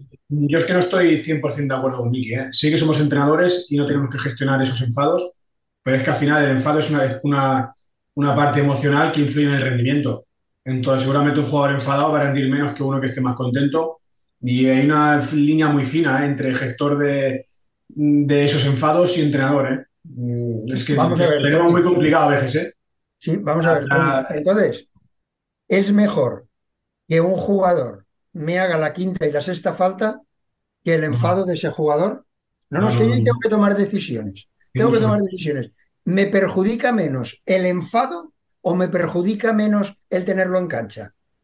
Esa es la valoración, pero que al final tenemos que ser las dos cosas. En el momento tendremos que decidir qué nos perjudica menos de las dos, pero no podemos obviar una de las dos. Pero tenemos que decidir cada vez, o sea, cada vez es una situación determinada, diferente, o es siempre la misma situación y yo acostumbro a mi equipo a el jugador que hace dos faltas seguidas, el jugador que hace una falta y una tarjeta, el jugador que tal, se sienta a mi lado porque no está rindiendo como debe de rendir. En el, mundo feliz de los entrenadores sería perfecto, ¿no? Decir, el que haga dos faltas lo sentamos. Pero como luego al final depende del rendimiento, seguramente si el que hace dos faltas es cerrado, no lo puedes sentar o te perjudica más sentarlo que si el que hace las faltas es, pues, Pobil cuando estaba. Pues a Pobil lo sientas y no pasa nada y a Ferrao dice, pues si intenta no hacer la tercera, Ferrao, ¿vale? Que luego tienes que meter tres goles. Y lo deja. Entonces, Estás, estás valorando cosas eh, paralelas. Vamos a ver, yo no te estoy diciendo que tú lo sientes y que entonces al final del partido haya jugado menos minutos. Yo no, te estoy- no, no. Va a jugar los mismos minutos, pero con otra relación de los tiempos. Yo lo siento, descansa, se tranquiliza, se le explica bien lo que está haciendo mal, porque está equivocándose en su manera de leer el partido y vuelve a salir. No lo dejo para que siga leyéndolo mal. No tiene nada que ver. Así perfecto. Yo también lo hago así. Dentro de lo que tenga que hacer. Si algo está mal, dos faltas, te sientas, relajas, respira un poquito y luego estás jugando si hace falta, anda bonito. Vamos a ver, yo he dicho dos faltas. No, tres, las que, las que Una- no, Escucha, Ah, o cuatro. menos. ¿Cómo puede ser que le demos importancia a la quinta, pero no le demos a la primera y a la segunda? Cuando muchísimas veces la que nos condiciona la quinta no es la quinta, es la primera o la segunda. Estamos viendo que, bueno, es- me lo guardaré para la, fi- para la final. Vale, que- yo te, yo te lo iba a repreguntar, ¿por qué? Pues por el mismo motivo que a los árbitros les cuesta mucho más pitar la quinta que la primera, la segunda y la tercera. Pues te voy a decir una cosa. Porque puede que sea más importante la primera, pero la que, pero por orden, la que te jode es la que te pitan en quinta, en quinta lugar, ¿sabes? Por supuesto, pero como entrenador tienes que valorar más globalmente las cosas. Vamos con el último cuarto de final, en el que fue Palma el equipo que, que se fue para casa. Primera situación, seis eliminatorias por penaltis y has perdido los seis. Hostia, tío, haz algo diferente, no sé, ponle un pinchito, un pendiente al portero en el... algo. Que yo te voy a decir una cosa, que puede ser una cosa la... que la gente muchas veces no se da cuenta. Las seis situaciones que ha perdido por penaltis han decidido empezar tirándolo. Pues decide que empieza al contrario.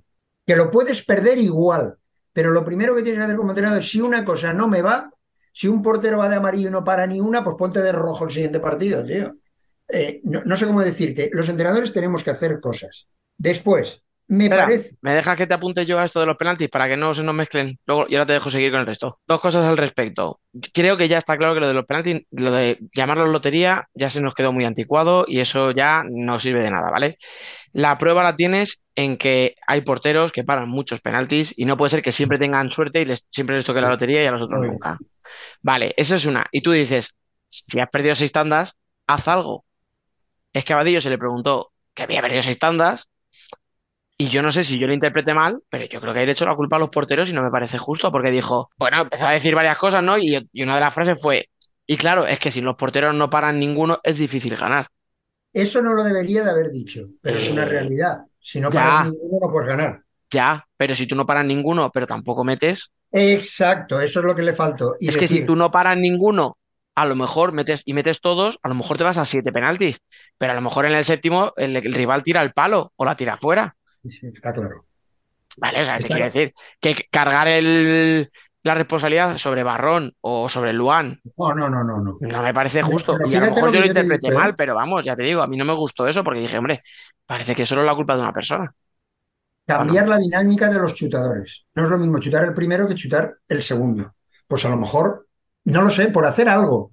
Algo. Sí, sí, sí, sí, sí, te entiendo, pero bueno, era, Vamos eso, a ver. quería puntualizar ahí, ya está. Palma no lo ha, no lo ha hecho bien y es el único equipo que no ha perdido con Jaén. El único. Luego, algo hizo bien. Yo soy anti las incorporaciones del portero. No me gustan, no me gustan. Pero si tengo esa herramienta en la mano y la puedo utilizar para cambiar el signo que está tomando el partido, lo debo de hacer si soy entrenador en activo, en dinámico en ese partido, como hizo Vadillo con Luan. La segunda parte estaba apoderándose Jaén, salió Luan y empezó a tener más ocasiones Palma que Jaén. Y se le criticó mucho. Qué manera de destruir el partido sacando a Luan. Pero, pero los mismos que criticaron eso, el siguiente partido de Jaén con Enrique es una decisión espectacular de Dani. No, perdóneme usted. Es la misma decisión que tiene que estar bien o mal siempre. Eh, lo de Tallevi, lo de Tallevi me pareció, yo no sé lo que va a hacer el Palma, pero creo que le debería de llamar la, la- la cartilla, se la debía de, leer, porque no puede ser que uno de los jugadores, sino el mm, jugador más importante o más acostumbrado a jugar situaciones de esas, no puede jugar cinco minutos y medio en el primer partido. O sea, me pareció que, que- que algo pasa. Que yo no sé si lo agredió, si no lo agredió, si le pegó un codazo y tal. Si nos retiramos a tres años, tres años vista, probablemente es, antes no llegaba a nada, ahora llega como mínimo siempre a semifinales. Creo que es un logro importante. Si este año llega a las semifinales de, de, lo que queda, ha llegado a la final de la Champions, ha llegado a tal, no cumple. Yo creo que cumple por encima de sus expectativas, Cumple.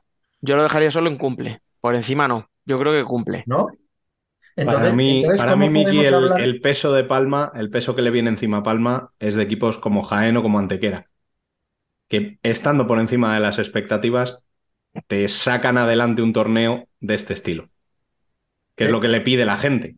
Eh, lleva mucho tiempo ahí, ahí, ahí, pero Claro, oye, que en el escúchame, que dentro de dos meses y medio juega la final, o sea, la, la Final Four de la Champions, que lo mismo dentro de tres meses estamos hablando de un Palma campeón de Europa, y a No, ver quién se atreve a discutirle nada a. Palma. Pero sería Claro. gracioso y curioso, no me lo neguéis, que el primer título en la historia de Palma fuera la Champions.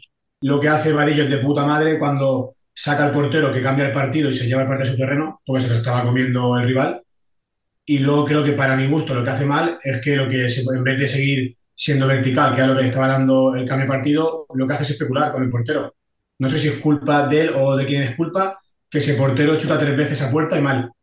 Entonces, lo que ganas en un momento que cambias el, el- el- ritmo de ese partido que estaba siendo para el rival eh, lo pierde sin, sin profundidad y parecía, parecía que estaba buscando el 1-1. Toda esta estadística que dice que haya perdido siempre por penaltis, era parecía lo que estaba buscando era redimirse tirando penaltis. Sigue atacando y arriesga. Si te ha dado al final lo que te ha dado cambiar el partido de sacar a ese portero y adelantar a ese portero a campo contrario, pues sigue. Sigue con ello, no especules con la pelota. Y partido lento, partido feo, cuando el cambio de portero es lo que te está dando vida. Pues yo creo que esto es lo que luego el peca o el partido peca de que, de que se queda en nada. Se queda en, en un intento de que no te ataca el rival, pero tampoco atacas tú. Miraros la segunda parte del Palma Jaén otra vez y hasta que saca el portero jugador prácticamente no, no tiene chuts a gol el Palma. Y desde que saca el portero jugador tiene tres driblings y irse hacia adelante. Luan, otra cosa es que chute fuera o chute dentro. Pero, Miki, eh, date cuenta, tú lo has dicho, Luan. O sea, lleva razón Tony en que muchas, muchos tramos ya con la incorporación de, Mul- de Luan eran para no hacer nada. O sea, dar- si os fijáis, Chaguiña se iba 10 metros hacia atrás de Luan. O sea, tenía ese pase de seguridad siempre en campo propio con Chaguiña, lejos de la presión, por si había un mínimo riesgo. Y tú lo has dicho ahora, Miki, tres tiros a puerta, los tres de Luan. Es que Jaén le dejaba a Luan rematar. O sea, cerraba muy bien los espacios y, y le dejaba rematar a Luan. Claro, es que mm, al final son tres remates porque ya, entre comillas, no te queda más remedio. Sacas a un portero que tiene un buen golpeo Pero espero que estás incitando, le estás incitando a que tire a puerta. Es que parece que yo estoy defendiendo al Palma y, y- y yo que, que- que hagan lo que quieran. Pero entonces espero que seáis justos, que las sacadas de Enrique para chutar desde medio campo no sirven para nada. No, No. creo que sea comparable, ¿eh? O sea, es, es Ah, la no. misma, es, no, es la misma intención, pero, eh, pero escucha, Luan juega 10 o no me acuerdo cu- si son 10, 12, 8 minutos del tirón seguidos y Enrique te sale tres jugadas puntuales. Salen tres Pero momentos no, nada más. tres jugadas puntuales, no, David. Dani, eh, seamos justos. Sale para hacer lo mismo que hace el otro portero, pero tiene la. Alan Brandi tiene la, la virguería de hacer un gol en un chut de él y como cambia automáticamente que ya no voy empatado, ya no voy a uno, voy a dos, me interesa otras cosas y vuelvo a Espíndola. No es por, por ninguna circunstancia, es por lo que hablamos siempre de que Pasamos a las semifinales. El primero de los equipos eliminados eh, fue Barça en ese partido contra Movistar Inter por penaltis. Eh, Tony, ¿qué tienes que decir de este, de este Barça? Aunque ya hemos hablado un poquito antes. llegan tan mermados de lo que siempre les tira el carro que pues que ninguno tira el carro. Aparece Pito en algún momento y poco más. Al final, mm, yo creo que hasta tiene suerte de llegar a penaltis, ¿eh? Yo creo que Inter fue mejor durante todo el partido. Sin ser el mejor Inter de muchísimo tiempo, esta vez sí fue mejor que Barça. Yo creo que no tuvo ningún momento la opción de decir voy a ganar, porque también fue plano todo el rato también. El mismo sistema de juego, las mismas intenciones, eh, no había nada diferente que pudiera cambiar el partido. Nada diferente. Y tampoco en exceso ninguno de los dos tampoco. ¿eh? Al final me parece que también les valía los penaltis y en la Copa siempre pasa esto. Eh, faltan pocos minutos y tampoco hay nadie que se atreva a sacar un 5. Vale con jugar 6 minutos más de prórroga y tirar penaltis. Entonces, no se vieron cambios. Mm, Ellos eh, seguían buscando todo el partido a, a Diego y a Ferrao y como no estaban, pues lo que podían. No, o muy directo arriba o muy plano atrás. Entonces, al final, bueno, los porteros del rival están mejor y, y te ganan los penaltis, ¿vale? Sin, sin ser lotería, ¿eh? La lotería toca poco. Yo es que me faltó, en el Barça me faltó más Adolfo, me faltó que saliera, que apareciera más Mateus, eh, si me apuras, incluso me faltó más Coelho, que al final tiene un buen golpeo y, oye, la estrategia de vez en cuando, ¿no? Te mete goles im- importantes y es un jugador, joder, que destaca en estos, en este tipo de partidos. A mí es que me faltaron jugadores del Barça. Yo lo que tú dices, ¿no? Da la sensación como que de repente decía, bueno, venga, pues que haga un uno para uno Diego. Ay, espera, no, que no está. Vamos a pegarle balones arriba. Ah, no, que tampoco tenemos aferrado. Al final, el Barça fue Pito y cuatro más.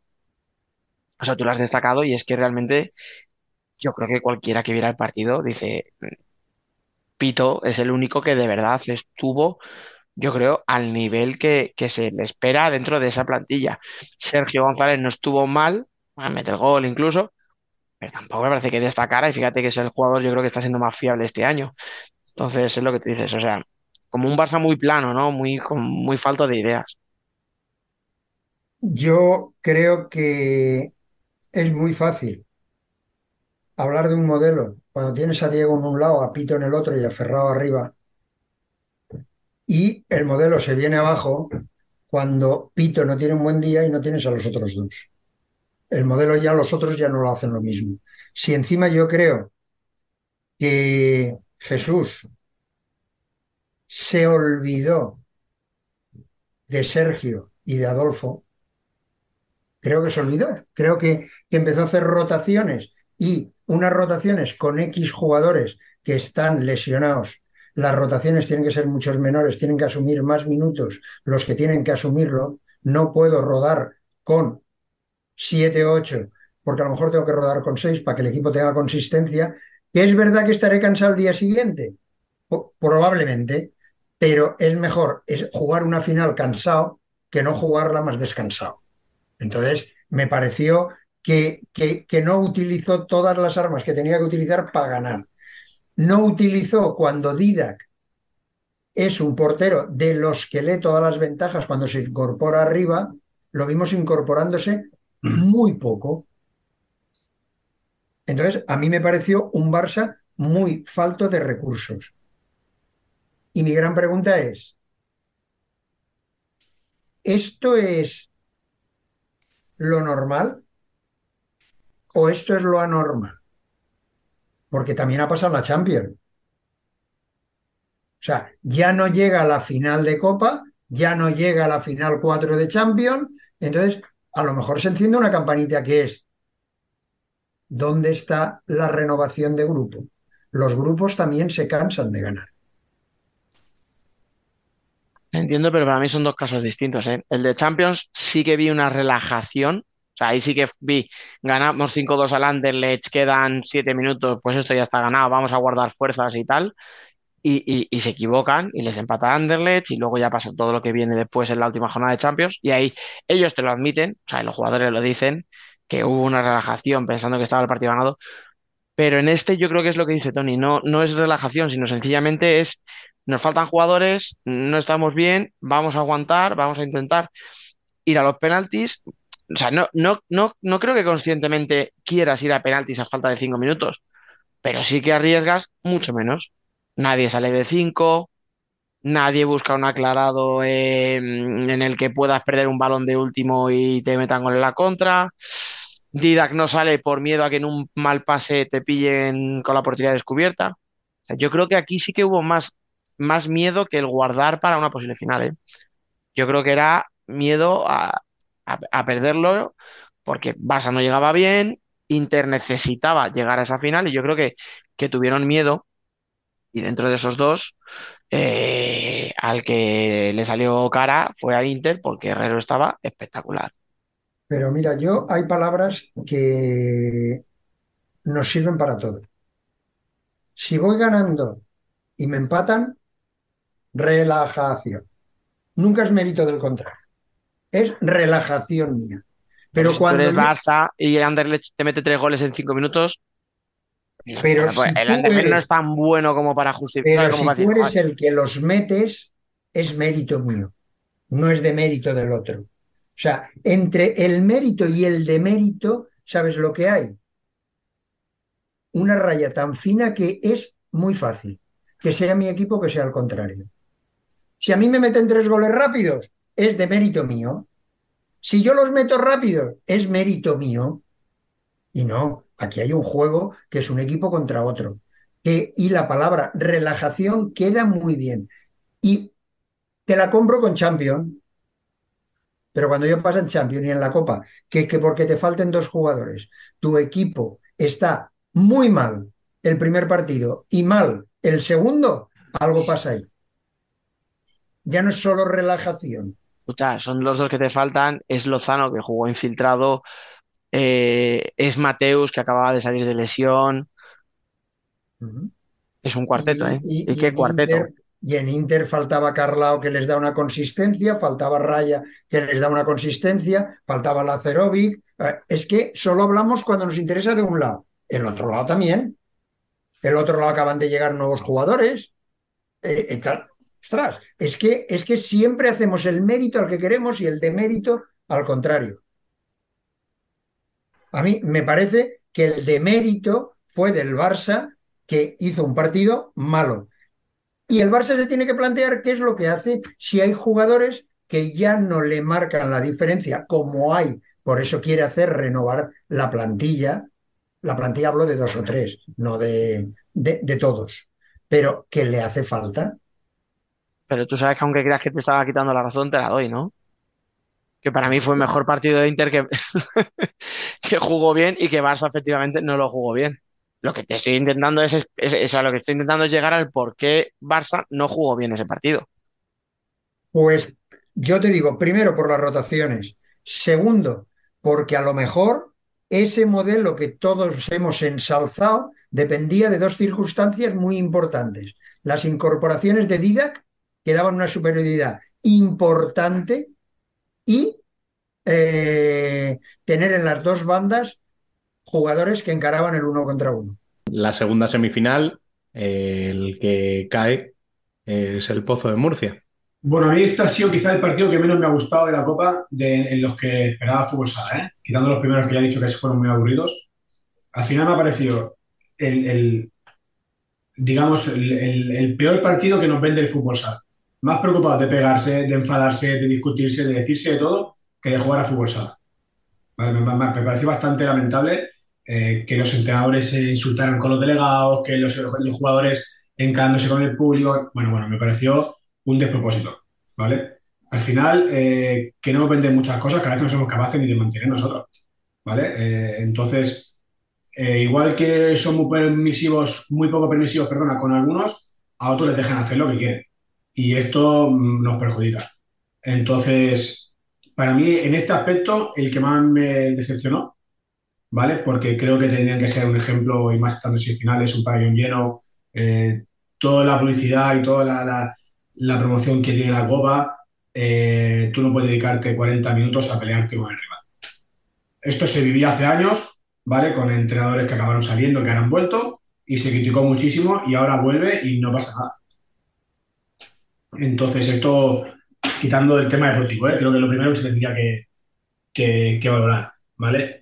Luego, deportivamente, al final, es que para mí gana el equipo que es más equipo que es más equipo, el, el de los dos. ¿vale? Eh, seguramente jugador por jugador eh, la plantilla de Pozo sea mejor, pero de momento no es un equipo que compita unido. Compite uno por un sitio, otro por otro, y no acaban de, de ser lo que son. Javier tiene faena por delante ahí.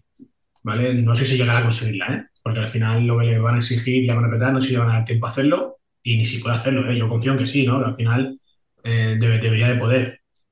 Pues está ahí, Javi y Dani, los dos pero creo que Jaén eh, fue más equipo, más equipo, sin un fútbol sala que, que a mí me enamore, pero al final compitiendo cada pelota eh, en, en, cada acción del juego, para mí está limitándose y, y, y, y, se lo permitían muchas veces, pero sí yendo todos a lo mismo, ¿vale? Supo cambiar el partido con esas salidas de, de Enrique, ¿vale? Cambiando a Espíndola, bueno, yo creo que Dani jugó mejor sus cartas, ¿vale?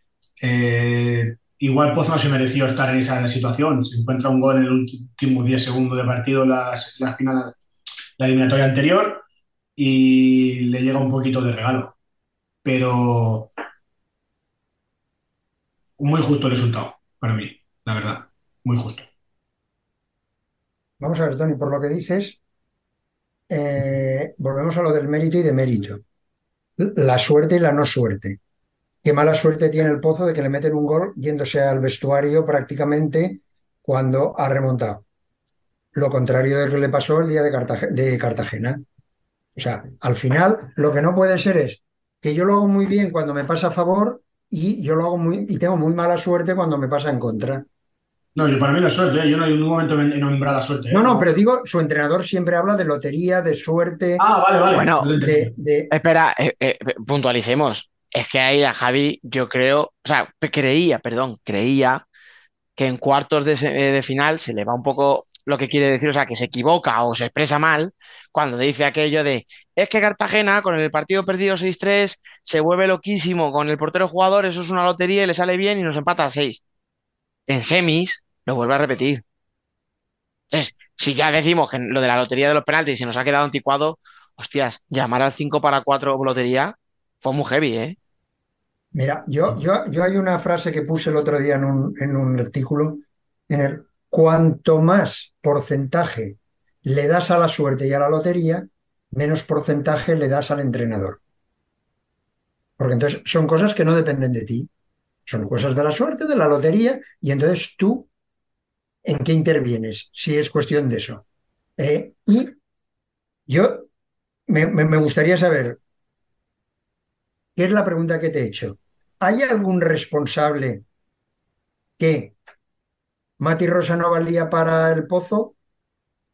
Y es un jugador como la copa de un pino. Espíndola siguen buscando portero y no valía para el Pozo. Gadella lle- llega siendo uno de los mejores de Interview y de Cairat y ahora en el Pozo no rinde como rendía antes. Tainan no rinde como rendía. Hostia, ¿quién es el responsable de no sacarle partido? Alguien tiene que ser. Yo no sé si está más, Mm. más arriba de Javi, si es el cuadro técnico, si es el ambiente que hay en el vestuario. Ahí tendría que estar muy dentro para poder decirlo. Pero lo que sí que es verdad es que no, que, que, que ese equipo no funciona y que su propio entrenador, yo he venido para ganar títulos. ¿Os acordáis de esa frase? Joder, y, le va a estar a- persiguiendo, vamos, toda la temporada. criticando veladamente a Diego Justosi, que por lo menos jugaba finales. Las perdía, pero las jugaba.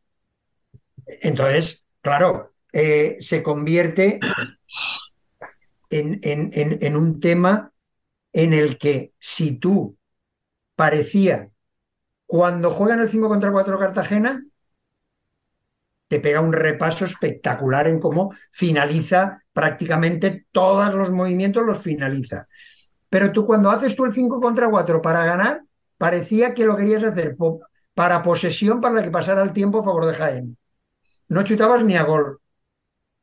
Entonces, algo tendrá que ver con el entrenamiento, ¿no? Totalmente. Y ahí yo estaba, cuando, pues, cuando Tony ahora estaba hablando de Dani Rodríguez, de tal, yo es que lo tenía muy claro. O sea, yo, yo personalmente me puedo equivocar en lo que digo, pero, hostias, eh, Dani tienes el ejemplo de jugadores que creen ciegamente en una idea. Entraron excitadísimos al partido, pero con una intención, que era presión constante, subía la, línea de presión hasta el área rival, constantes ayudas en esa defensa, entonces robaban muchísimos balones en primera línea y generaban muchísimo peligro en balones que robaban. Sin embargo, con Javi, pues como decíais antes, eran todo individualidades. Coge Gadella y te pegaba un chute de 15 metros. eh, Marcel intentaba una jugada individual en banda a ver si conseguía meter un gol. Rafa Santos recibía un melón de, de Juanjo y búscate la vida a ver si te puedes girar y pegarle. No había una idea de juego. O no se vio, por lo menos, si la tenían, no se vio. Pero y luego, claro, cuando ya encima, perdona, que termino. Y cuando ya encima dices, joder, es que me meten tres goles de por otro jugador porque es una lotería. Y hoy no he metido ninguno yo porque es una lotería. Me parece que estás eh, infravalorando tu propia labor. O sea, si dices que todo es suerte y que todo depende un poco de la inspiración de los jugadores, te estás tirando piedras sobre tu tejado, porque entonces yo puedo ser entrenador del pozo. Si todo depende de la suerte, Pero fíjate, la, la matización ya no vayamos a el hacer pronto las cinco faltas. Vayamos a, yo no me creo que se hayan planteado partidos en eh, la primera, la segunda, la tercera, no me acuerdo qué faltas de las cuatro primeras son gol del chino, ¿eh? Chino marca gol, una que le pega no sé quién y mete en gol y otra que entra directa. Luego, si tú juegas contra un equipo como que tiene un chutador como chino, ya no solo cuentan las cinco faltas que hago, cuentan las primeras faltas, ¿dónde las hago? Tengo que mentalizar al equipo de que hoy tengo que hacer muy pocas faltas, digamos, en mi campo. Y si ves las faltas como son, son de vergüenza. Son de falta de concentración, fuente tal. En lo extradeportivo hubo cosas muy feas en ese partido y yo creo que eh, esa tensión que hay ahora mismo entre la grada de Jaén y de Javi Rodríguez tiene que acabar. O sea, y cuando es una grada entera contra un entrenador, toda la afición no se le puede pedir que se calme, que no insulte, que no tal. Se puede, perdón, sí se puede, pero no es tan fácil de conseguir. Pero, cuando hay mil personas, espera, espera, porfa, cuando hay mil personas que van contra una, obviamente esos mil han llamado, perdón por ser tan esto, pero le han llamado hijo de puta a Javi Rodríguez y eso no se debe permitir nunca. Pero Javi hace cosas muy mal. Entras en la pista haciendo gestos, eh, te vas haciendo mm, cosas como tirarles un vaso de agua a la grada, eh, tocándote la entrepierna, o sea, de verdad, tenemos que parar esto, porque como ha dicho Tony, se han visto cosas que no se pueden permitir. Punto. Pero Dani, pero hay una cosa. Yo estoy totalmente de acuerdo contigo. Pero a partir de ahí, vamos a ver, lo que no puede ser, y creo que Jaén es probablemente la mejor afición de España, la mejor, la mejor, que gracias a él, a Jaén y la recepción que hicieron, se ha conseguido creer más en el fútbol sala, porque meter 5.000 o tal, después llegar al autobús y después llegar tal, creo que me parece espectacular. Te tengo que decir, lo que no puede ser, no me digas que solo fue contra, contra el Pozo. Contra a ese nivel sí. No, no, no, no, no, no. A ese nivel sí fue solo contra Javi. Te lo digo claramente. A ese nivel. Pero y Tony estuvo también en el pabellón. No. Puede, pero porque el otro equipo no responde de la misma manera que respondió Javi. Pero Jaén, su cuadro técnico es un continuo provocación al, banquillo contrario. La afición que tú decías, Dani, que no se podía controlar, estoy de acuerdo, pero para mí deja de ser una afición eh, modélica y una afición a la que esto sí se le. Está, es, es escandaloso que llenen un pabellón de gente de vestida de amarillo, pero para mí está eh, fuera de lo normal que esas mil personas eh, canten al unísono hijo de puta un entrenador. Por mal que ese entrenador se haya cortado. por supuesto, ¿eh? y por eso he intentado corregirme a mí mismo, que te he dicho, no se puede, y te he dicho, bueno, se puede y se debe, pero no se va a conseguir. Claro, yo creo que una afición tiene que animar, pero si animas insultando, para mí deja de ser una afición. Y está siendo una afición provocadora que para yo no es lo que quiero en el fútbol sala, ¿eh? Llámame romántico.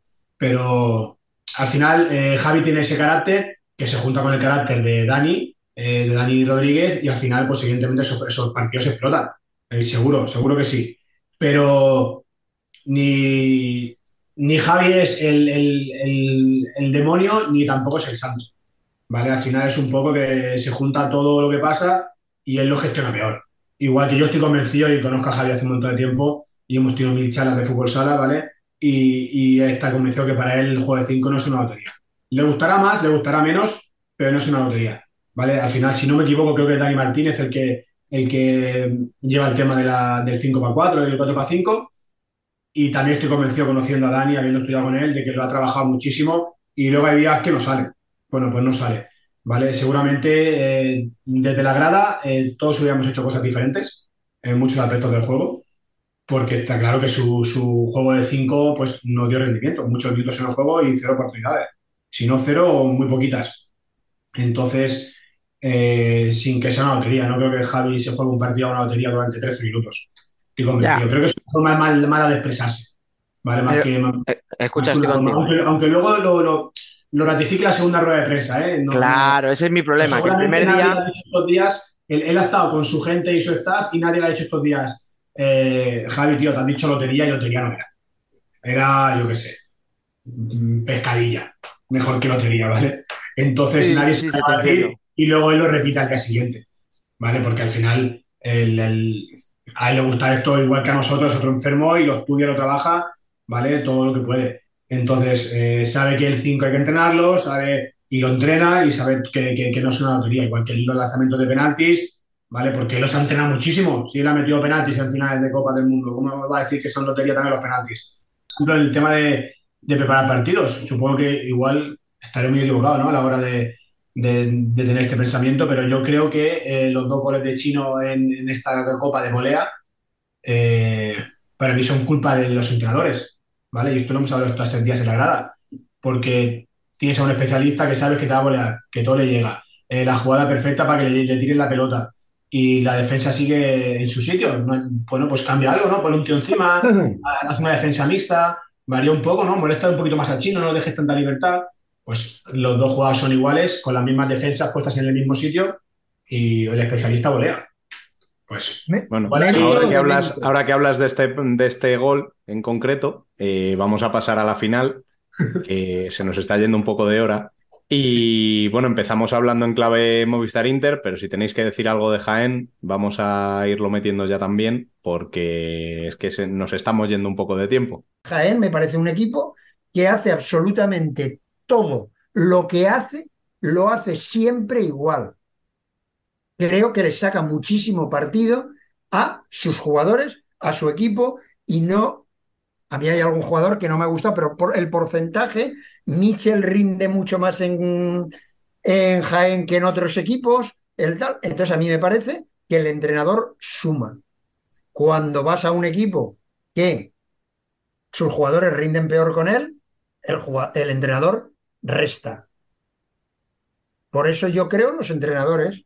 Creo que hay muchos buenos. Creo que Antequera ha subido, creo que la plantilla de Duda eh, la hace jugar mejor, creo que Vadillo le hace jugar mejor, creo que Pato está fusionando a sus nuevos el tal, creo que y hay otros que no, que llevan y, y- y- y es un desastre tras, tras otro, pero ¿qué es culpa de los jugadores? Porque los jugadores hay días que tienen buenos y malos. Pues perfecto.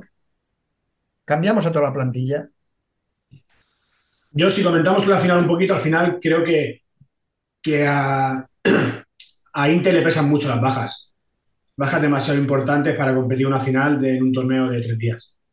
¿Vale? Al final, que caiga también Lazarevic el día de antes, que las de Raya, el Borja, que no participan. Al final son jugadores demasiado importantes para un torneo de tres días y creo que su papel es buenísimo. ¿eh? Yo no tenía mucha fe en Inter, la verdad, este año. Y creo que lo compite muy bien pero como antes, eh, como en la semifinal, la dinámica de Jaén, que es un equipo ya mucho más hecho, o eso parece, eh, la comunión con el público, que al final quieras que no hay que jugar contra ese pabellón también, pues eh, esos poquitos puntos que tenía a favor Inter, que podía ser más favorito por historia, Jaén se lo come y se lo come rápido. Luego al final, pues bueno, esa estrella que tiene Chino, que cuando hay una copa parece que Chino al cuadrado y siempre da por saco y acaba siendo protagonista. Eh, la mejor versión de, te voy a decir cantando, del pívot argentino que hemos visto en las últimas semanas. Son los Vale. dos. Entonces, eh, importante también a la hora de ser campeón. Y bueno, el Miguel ha comentado, quizás de los pocos porteros que han estado más regulares. Como mínimo no ha sido protagonista en fallos clamorosos y que han puesto el marcador en contra. Espíndola ha sido el más regular. Sin haber ganado partidos, que creo que no, creo que no los ha ganado, que es lo que a mí creo que ha marcado siempre la diferencia en España, que hay porteros que ganaban partidos, pero tampoco ha sido protagonista en perderlos. Pues el justo campeón, ¿eh? Jaén, quitando lo, lo extradeportivo que creo que, que es lo que a mí me ensucia todo lo que ellos consiguen o han conseguido, eh, deportivamente, para mí justo campeón. Es que Bueno, juega Tony, una eh, cosita de pato. de pato. Antes, antes de nada, Miki, perdóname, porque es que eh, creo que a Tony le hemos robado ya más tiempo del que tenía. Sí, Entonces, le tengo que despedir y darle las gracias por haber estado aquí con nosotros. Eh, muchas gracias y bueno, ya sabes que cuando quieras, aquí estamos. nada, gracias a vosotros y para mí un placer participar siempre. Un abrazo, Tony. Un abrazo. Miki. Chicos, nos vemos pronto. Mira, yo de, de chino quería comentar que muchas veces es lo que hablamos de mérito y de mérito. Si un equipo tiene bien establecidos sus estructuras de finalización en saques de banda o de córner, es muy difícil evitar que esas estructuras de vez en cuando no les salgan bien. sea, no, no siempre voy a poder evitar. Porque ¿cuántas voleas hace Chino durante el campeonato? Dos o tres, no hace más. Entonces Pero te, creo pero te que la clava las tres. Claro, eh, por eso te digo que no puedes decir, no es que lo defendieron mal, no, lo han defendido bien. Lo que pasa es que una que tiene en la final va y te la mete. Eh, entonces, bueno, pues para eso es chino. Sí, pero escucha, es verdad que cuando en el gol de la final, que es el que tengo ahora mismo más reciente y me acuerdo perfectamente de la jugada, el defensor más cercano está a dos metros o a tres. Si estás más cerca, bueno, pues eh, eh, pero sabemos qué jugada va a hacer Chino, o sea, sabemos que Chino no se va a meter al primer palo, Chino no va a ir a buscar la bola Pero Dani, corto. mira todo. Chino La siempre, jugada pero, anterior, pero Miki, entiéndeme lo que quiero decir. Que sí que es verdad que eso, que Chino siempre qué va a hacer, Chino siempre busca la volea de lejos, bien sea a- yéndose hacia la banda contraria para un balón en largo por encima de toda la defensa, o yéndose un poquito hacia el doble penalti, ¿no? A 10 metros. Entonces, evita esa pantalla, evita ese bloqueo, persíguele, estate encima, eh, háblalo, ¿no? Oye, vamos a organizar un sistema en el que si este tío nos hace un bloqueo, salta el otro y, y que vaya por él. Si está claro que si golpea y te la me- mete la escuadra como te la mete, te, te tienes que levantar y aplaudirle, porque exactamente. es un tiro espectacular. Pero hay que intentar evitar que tenga esa posibilidad de remate, que no es fácil, si el remate no es fácil, pero es, tiene tal Ya. nivel que sabes que para, o sea, que, que para ese tío eso es como tirar un doble penalti para un jugador cualquiera. Pero, pero tú estás defendiendo y lo que no puedes es defender fuera y dentro. No puedes evitar los bloqueos y cambiar y si no bloquean, no cambiar. Eso es una estructura muy, muy complicada. Entonces, el día anterior contra el Córdoba le meten un gol desde dentro de cabeza. ¿Por qué? Porque le han dado prioridad a marcar a Chino fuera.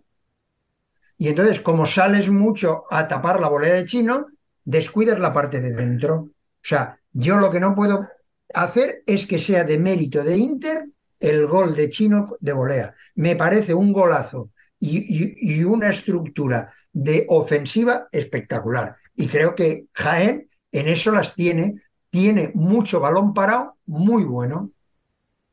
Entonces, pues bueno, eh, por eso Chino mete más goles que Pepito López, que si la volea la tira todas a la grada. Eh, eso son ventajas.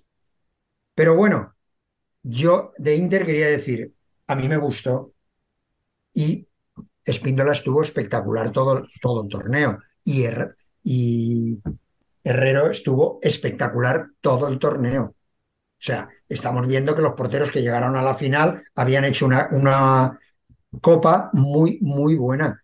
Son los mejores y casi te diría lo que los únicos. Por eso yo te decía que para mí el resto de porteros, o sea, que al final no lo he mencionado porque nos hemos liado con otros temas, para mí Chemi tiene dos fallos muy groseros. Para mí Edu Chemi. tiene un fallo que ya lo he mencionado muy grosero. Para mí Barrón está bien, sin más. No creo que esté mm, excelente. Eh, no sé, te quiero decir, o sea, Didac pues está correcto, pero tampoco es, o sea, no sé, ¿sabes? Al final creo que no pasa nada. Oye, que igual que hay otras veces que hemos dicho No, que los mira, porteros están a un nivel Chemi- 10-10, esta vez, pues oye, no han estado mu- muchos porteros al nivel de 10.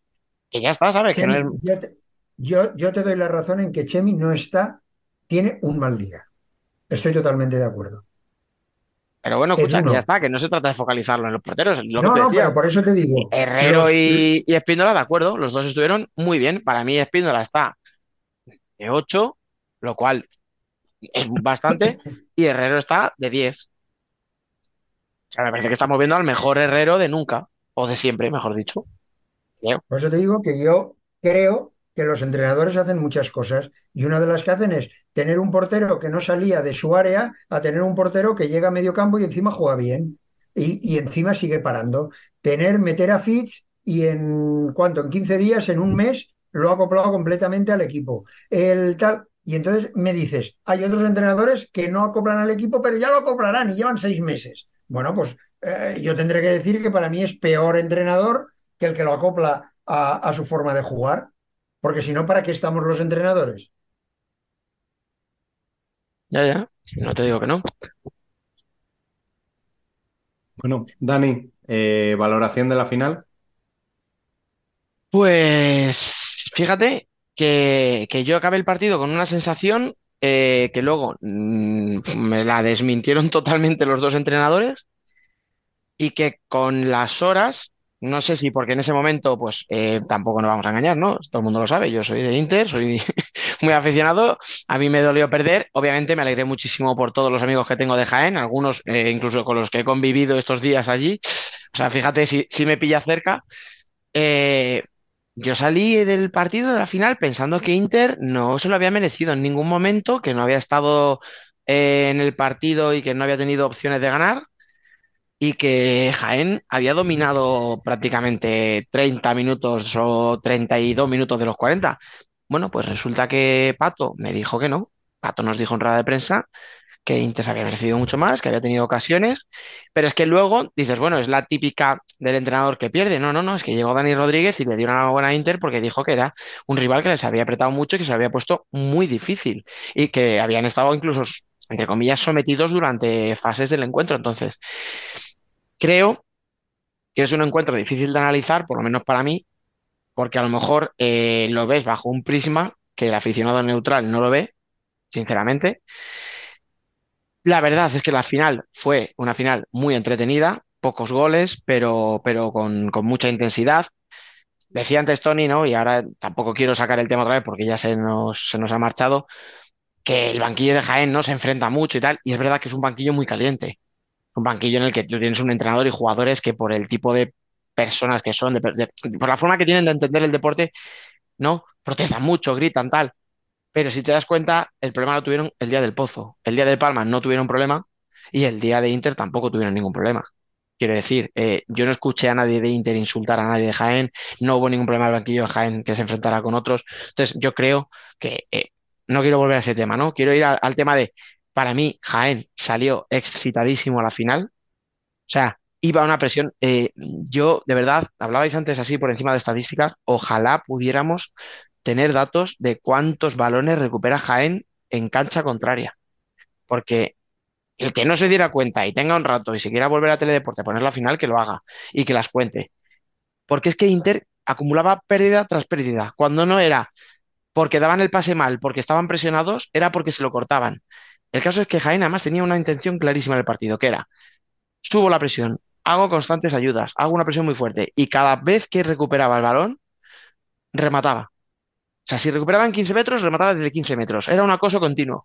Muchas veces eran remates que para un Jesús Herrero en, en buena forma son fáciles de parar, pero forzaba una segunda jugada, forzaba un córner o forzaba sencillamente a que Inter volviera otra vez a tener que empezar de cero, otra vez a sacar Herrero de, de- portería. No le dejaba avanzar. Y eso le fue minando la moral a Inter durante muchos tramos, hasta que encuentra a Fitz, que para mí hace un partido increíble, o sea, al nivel de los mejores pivos de- del mundo, porque se echó el equipo a las espaldas, eh, se dedicó a bajar balones cuando peor lo pasaba el equipo, y los que no se giraba y le golpeaba y provocaba a Espíndola un, pues un- lo mismo, ¿no? Un rechace, un tiro tal. Cuando no era eso, era una, acompañante que, al que descargaba para que pudiera rematar un compañero o continuar la jugada.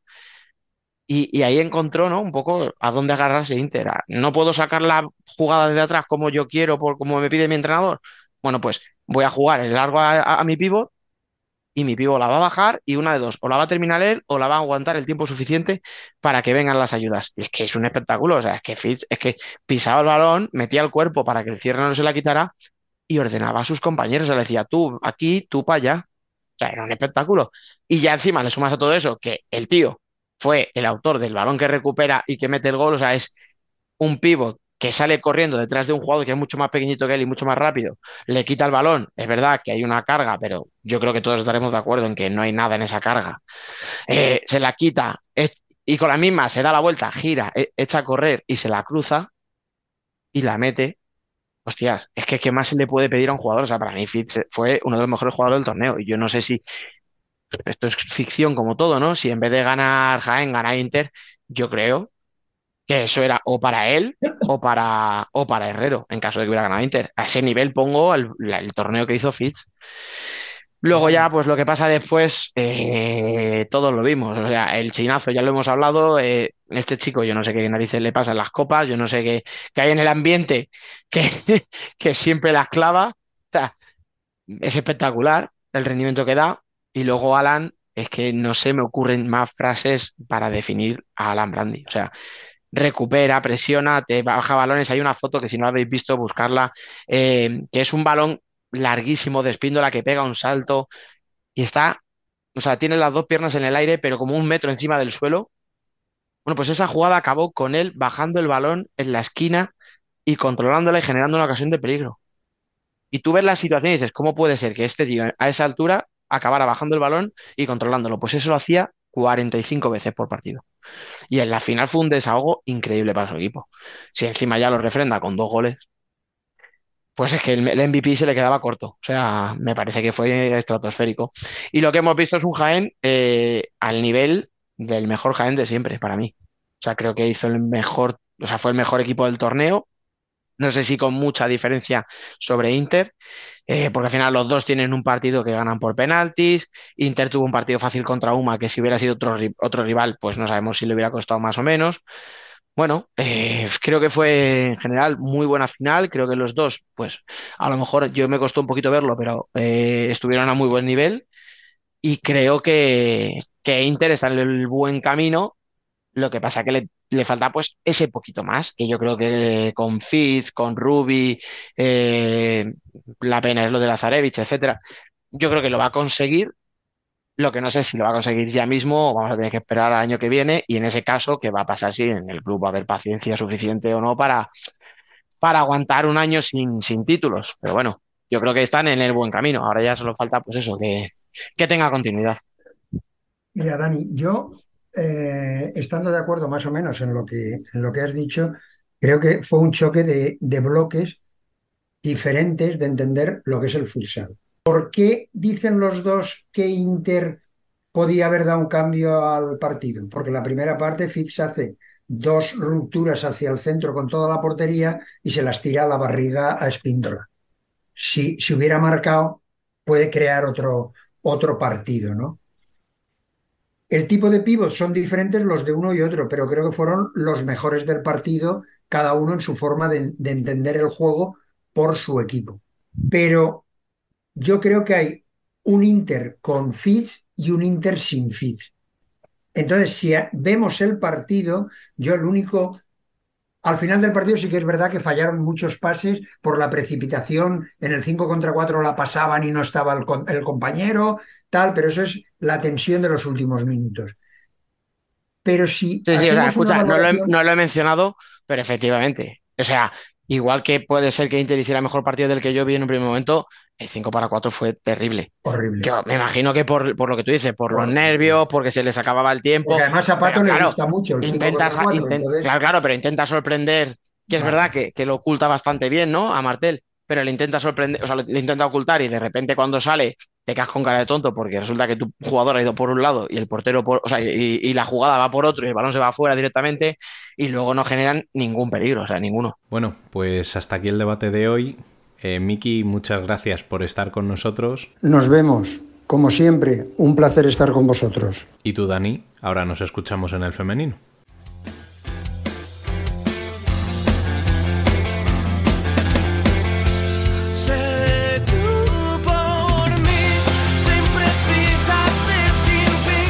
Nosotras también somos futsal.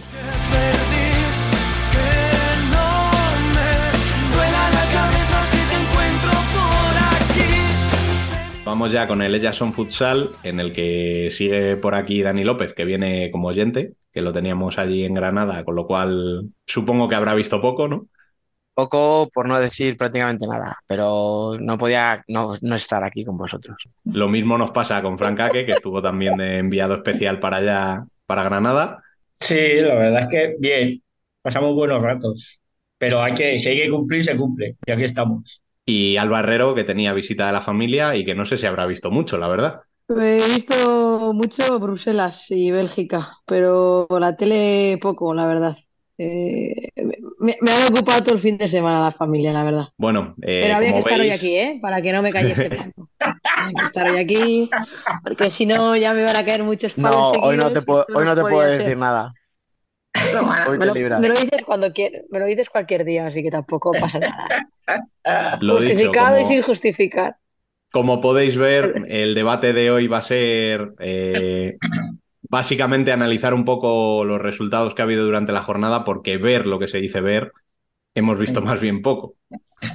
Eh, sí que tengo aquí un par de temas apuntados eh, desde el punto de vista de que, bueno, pues parece que lo que apuntábamos la semana pasada acerca del top 4 pues eh, se está cumpliendo, ¿no? Después de ese Torreblanca 5, Roldán 0, se nos ha ido la lucha por el playoff un poco al garete, ¿no, Alba? Sí, la verdad es que sí. Como hemos vis- he venido diciendo otras semanas, Roldán está siendo bastante. em, Irregular. Gracias, Fran. Madre mía. Eh, Es un Roldán poco Roldán. Sí, es un. Roldán poco Roldán, sobre todo un Roldán poco Roldán en defensa. Sé que lo llevamos diciendo toda la temporada, pero es que no, no acaban de mejorar en defensa. Tienen errores que no, no suelen tener. Sí que es cierto que no pude ver todo el partido, pero sí que he visto los goles. Yo creo que en algunos se po- podían haber hecho más. Sí que es cierto que ya sabemos que ir a Melilla cuesta, que es un viaje que al final se hace largo, que al final tienen que coger un avión y demás, y todos los equipos que van a Melilla sufren. Pero era un partido que, que Roldán tenía que ganar para, para mantenerse ahí en la lucha del playoff y, y no, ha- no ha podido ser. Yo del partido no puedo opinar, pero como decía Rubén, si esto se rompe, yo creo que se rompe. Me gustaría equivocarme porque quiero que haya emoción hasta la última jornada, pero es que más que porque Roldán no haya estado esta temporada a ese nivel top, top, ¿no? Suyo, o porque Alcorcón está ahora en una racha muy buena, pero no sabemos hasta cuándo le va a durar. Tampoco le podemos exigir, ¿no? Que esté peleando por el top 4, que es una ilusión más que una obligación. Eh, el problema es que las cuatro de arriba no fallan. Exacto. O fallan muy, No, poco. Entonces, claro, es que no ya no es, fallando. claro, no es que tú puedas recuperarle puntos, es que ya no pierden. Sí. Y es que si encima decimos que de Melilla diferencia, ¿eh? está muy bien y que no parece que no va a perder puntos y que el fin de semana que viene eh, vienen a los cantos y como no gane Alcorcón ese partido, ahí sí que sí, Sí, sí. viendo que. Roldán no está bien en las últimas jornadas, pues mm, se puede ir la lucha al garete. Sí. Yo creo que va a ser ese el partido que ya termine de o de romperlo todo o de dar alguna esperanza. Pero yo también, yo creo que es, es lo que ha dicho Dani, que es que no pierde. Es que ese es el problema, que los de arriba no fallan. Pero, pero ¿de verdad veis a tanto Alcorcón o Roldán remontar nueve puntos a Melilla? Es que yo no veo. A ver, es no que sí, de- a lo que voy, dicho, a lo que Alba. voy es que si, Si gana pierde Alcorcón, Melilla aquí, claro, son son seis puntos. Claro. Y todavía puede ser que se despisten, que haya alguna lesión, que... Pero es que si no, de mucho, Alcorcón ¿eh? se quedan a 12 y Roldán se Ya, queda a ya. 9 como poco. Poco a poco. Sí, sí, sí. Sí, sí, que, que en Melilla tiene que perder, pero también tenía que haber perdido este fin de semana, me refiero, para dar continuidad. Sí, sí. Porque Claro, si no. por, por el otro lado, en el tema anímico, si sacas seis puntos contra Roldán y contra Alcorcón, que son quinto y sexto, o ahora Sí. sexto y Pues quinto, a ver quién te, a ver quién te para. y hablamos los de Melilla, y, y daros cuenta que hablamos de Melilla. ¿Pero por qué hablamos solo de Melilla? Porque ir más para arriba ya no- A ver, a ver, es que lo siguiente, Purela. a ver. hay que ser muy motivado para pensar que vas a cogerles a Burela. Sí, claro, es que hay que tener mucha moral para pensar que vas a coger a los tres de arriba, a los tres primeros, que va. El único que puede soltar es a coger a Melilla. Y contando que Melilla tiene que jugar contra los tres de arriba. En este caso contra dos de arriba. Pero aún así es muy difícil. Escucha, fíjate que con los números, Alcorcón solo ha perdido un partido más que Melilla. Sí, La sí, sí. Solo es empate. Es que Eh. Melilla lleva cuatro victorias más. Sí. Ahí está. El segundo tema que quería tratar es eh, poner en valor las dos rachas que estamos viendo ahora mismo. Una de ellas, la acabamos de comentar, que es la de Alcorcón, tres victorias consecutivas. Y la otra, la de un Marín, al que hace unas semanas veíamos horriblemente mal y lleva dos victorias consecutivas. Fran, De- de ¿cómo valoramos estas dos rachas? Sí, además, es que lo necesitaba porque ha, ha ganado dos partidos, uno que tenía que ganar y el otro era un derby, que ahí siempre puede pasar de todo. Pero bueno, a ver, le ha venido bien estos dos partidos, lo necesitaba ganarlos, porque si no se hubiera metido un follón inmenso. Mira dónde se ha metido Leganés, perdiendo los dos partidos. Tal Y a cual. Marín le hubiera pasado lo mismo. Tal cual, porque si le quitas esos seis puntos, resulta que estás a dos del descenso. Claro, es que, mira, Leganés, Leganés se ha metido de lleno con la tontería. Sí, Pero yo creo que además ahora. Perdón, Fran. que yo creo que Marín aún tiene que ganar o algunos, algunos cuantos partidos más. No está todavía a, No, a salvo. Marín, Marín está fuerísima del descenso, hombre. Sí, Son ocho, además, Fran, son ocho, tío. O sea, como, como tú has dicho, Fran, anímicamente necesitaban estas victorias. Y estas victorias van a venir mm, de lujo.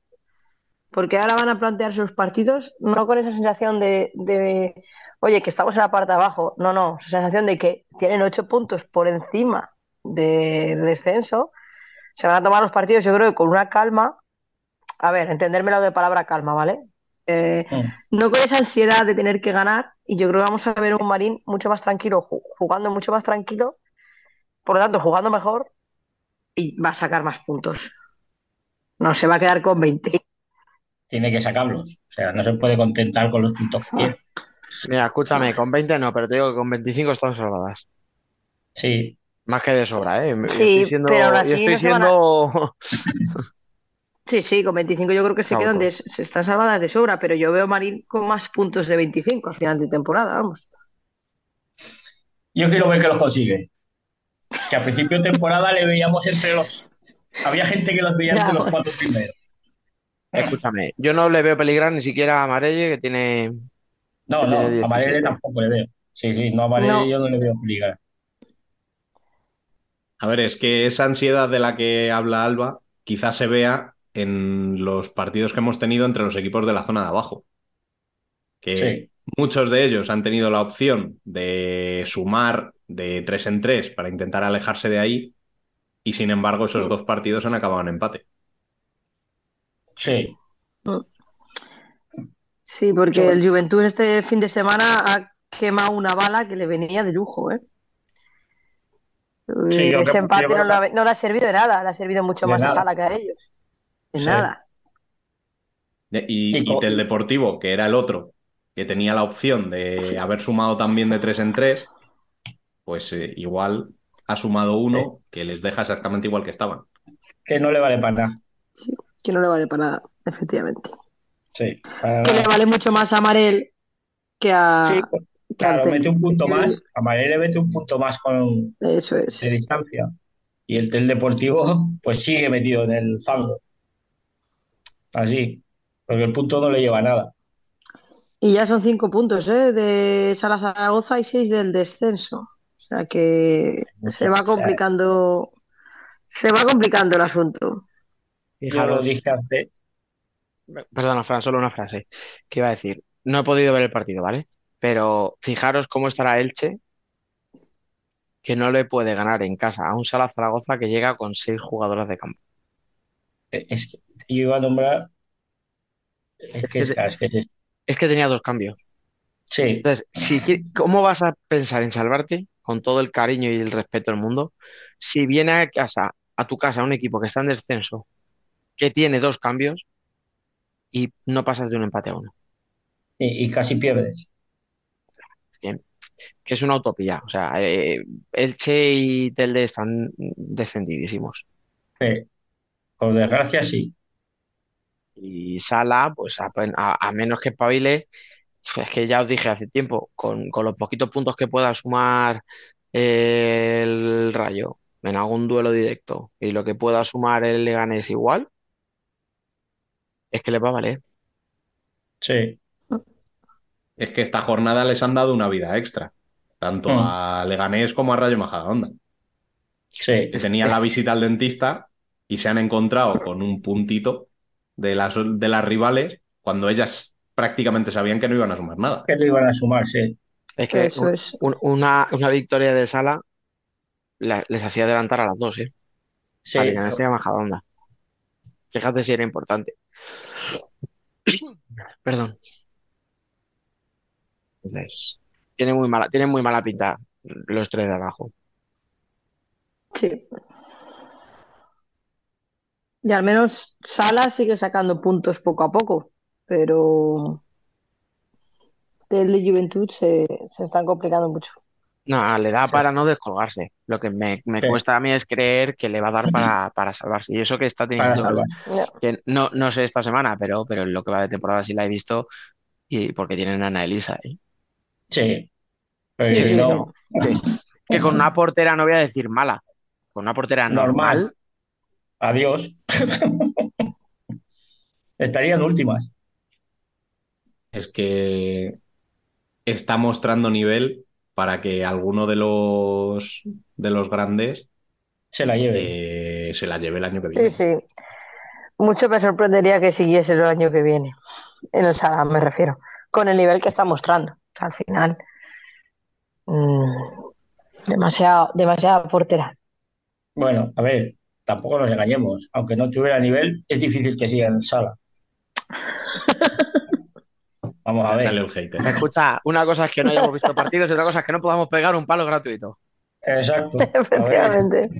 vamos a ver. Dicho esto, ha habido polémica eh, durante este fin de semana con ese partido. ¿eh? Sí, sí, sí, sí, la última jugada del final. Lo he visto.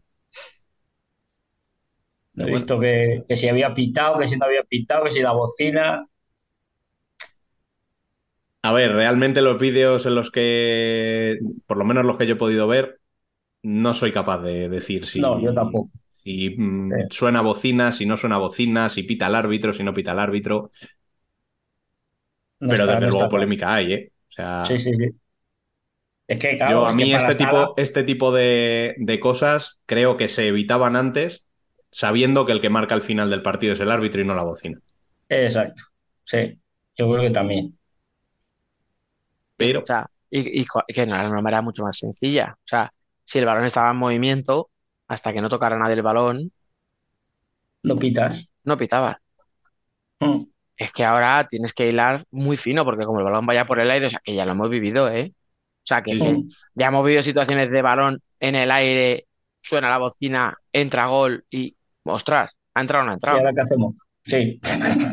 Claro, yo entiendo que el reglamento no se pueda cambiar a mitad de temporada, pero espero que eh, tomen nota de esto y para el año que viene no pase, porque es, es complicarse la vida a lo tonto, pero bueno, en fin. Sí, a ver, en Zaragoza el Sala está que trina porque son dos puntos muy importantes, estando como está. Pero te quedas con uno y a, a pichuga. La jornada tampoco nos da mucho más de sí, porque como ya os hemos dicho, tampoco hemos visto eh, prácticamente nada. Y de la selección no vamos a comentar nada, porque literalmente eh, España ahora mismo le está ganando 3-0 a Argentina, eh, minuto, faltando 16 minutos de la segunda parte. tampoco, podemos, tampoco podemos comentar demasiado porque está en juego en este momento. Y Sí que, sí que me gustaría, sí que me gustaría decir una cosa sobre este partido y es que eh, estamos viendo en directo el debut de Sandra, que era una de las que pedíamos en la selección. Así que Exacto. parece que algo sabemos de esto. Lle- Llevamos unas semanas peligrosas, cuidado, acertamos demasiado. Sí. Se viene una cagada histórica más pronto que tarde. Sí, tiene pinta, tiene pinta. A ver, a ver qué es la siguiente que agafamos. Sí, sí. No queremos decir nada. Bueno, Yo creo que la hemos eh, gafado ya, ¿eh? Sí, No, acaba, de marcar ah. Argentina. Acaba de marcar. Es que me va a un Bueno, yo creo que Bueno, no lo podemos señores, dejar acaban, más alto de que ver esto. ustedes el gap en directo. No puede, no puede quedar más alto que esto. Así que, eh, Alba, Fran, Dani, hasta aquí esta semana. Nos escuchamos la que viene. Hasta luego, Venga. chicos. Hasta la próxima.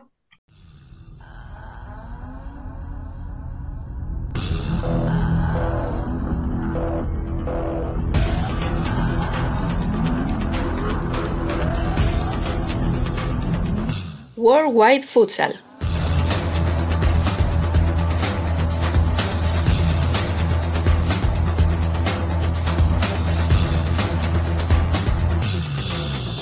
Turno de futsal internacional de la mano de Worldwide Futsal. Mi nombre es Alejandro Méndez y hoy, tristemente, no nos puede acompañar Emen Riso, pero para compensarlo tenemos un invitado de lujo directo desde Londres, Dimar Blanco. Bienvenido, ¿qué tal? Eh, muchas gracias. Eh, muy bien, muy bien.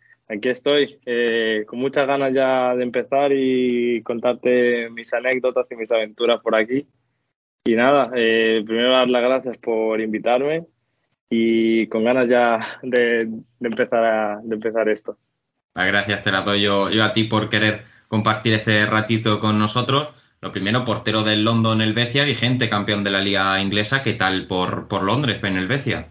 Eh, bueno, este año no muy bien, la verdad. Eh, la temporada pasada, como años anteriores, bastante bien, ganando la liga, un equipo muy sólido pero después de la Champions se nos ha hecho muy complicado debido a que hemos tenido muchas bajas, eh, muchas lesiones también, eh, jugadores que no han podido continuar en el equipo y nada, se nos ha complicado bastante. El club tampoco estaba eh, en un buen momento hasta que cambiaron un poquito así de dueños, que ahora hay otro dueño y tal, y ahora estamos con nuevos jugadores y tirando hacia arriba y nada, eh, adaptándonos un poco a todo para ir mejorando. Mm, Todavía queda mucho para la segunda vuelta, así que con ganas. Mm, como has comentado, habéis participado en Champions, sois vigentes campeones, lo que, lo, que os da acceso a jugar en la UEFA Futsal Champions League. Eh, acabasteis segundos en ese grupo C la ronda preliminar, un grupo con triple empate a seis puntos con Petrov, eh, que fue finalmente quien accedió, y también con, con Yerevan. ¿Cómo viviste esta edición de, de la Champions? Eh, fue muy bonito y muy duro al mismo tiempo. Bonito porque la experiencia de jugar una Champions siempre es increíble y, más sabiendo lo difícil que, es llegar ahí. Ya el hecho de que el premio de, toda una liga sea estar ahí ya es un privilegio. Pero luego ya estando allí, pues nos ponemos unos objetivos muy, muy altos como intentar pasar de ronda, ya que no muchos clubes ingleses lo han conseguido. De hecho, solamente ha habido uno y era el Baku, que fue profesional, con muchos jugadores de primera división de, España y un club eh, que invirtió bastante dinero para lograr lo que lograron. Pero desafortunadamente no es lo mismo con la mayoría de clubes aquí, entre ellos el de, nosotros, y con lo que tenemos, pues tenemos que tirar hacia adelante y nuestro objetivo era pasar de ronda y hacer historia. Eh, tuvimos un muy buen partido el primero contra el Europa de Gibraltar, en el cual ganamos 15-0. El segundo partido contra el Petrov de, Lituania, eh, de Letonia, perdón, se nos complicó un poquito porque metíamos gol, nos metían, metíamos, nos metían y era un ida y vuelta el partido, la verdad equipo muy, muy duro y que atacaban muy bien. Y nada, al final metimos un golito ahí eh, en los minutos finales. Ellos jugaron de 5, logré marcar un gol de portería a portería y con diferencia eh, de 12 acabamos ganando el partido al final. Mm. Y habéis participado ya en, varias ediciones de, la Champions. ¿Hay alguna que, recuerdes eh, especialmente? Eh, esta última, te diría. Eh, que bueno, lo último fue contra el equipo local, el Yerevan, que no conseguimos esa victoria, pero la verdad que fue, fue un equipo muy, muy sólido el nuestro.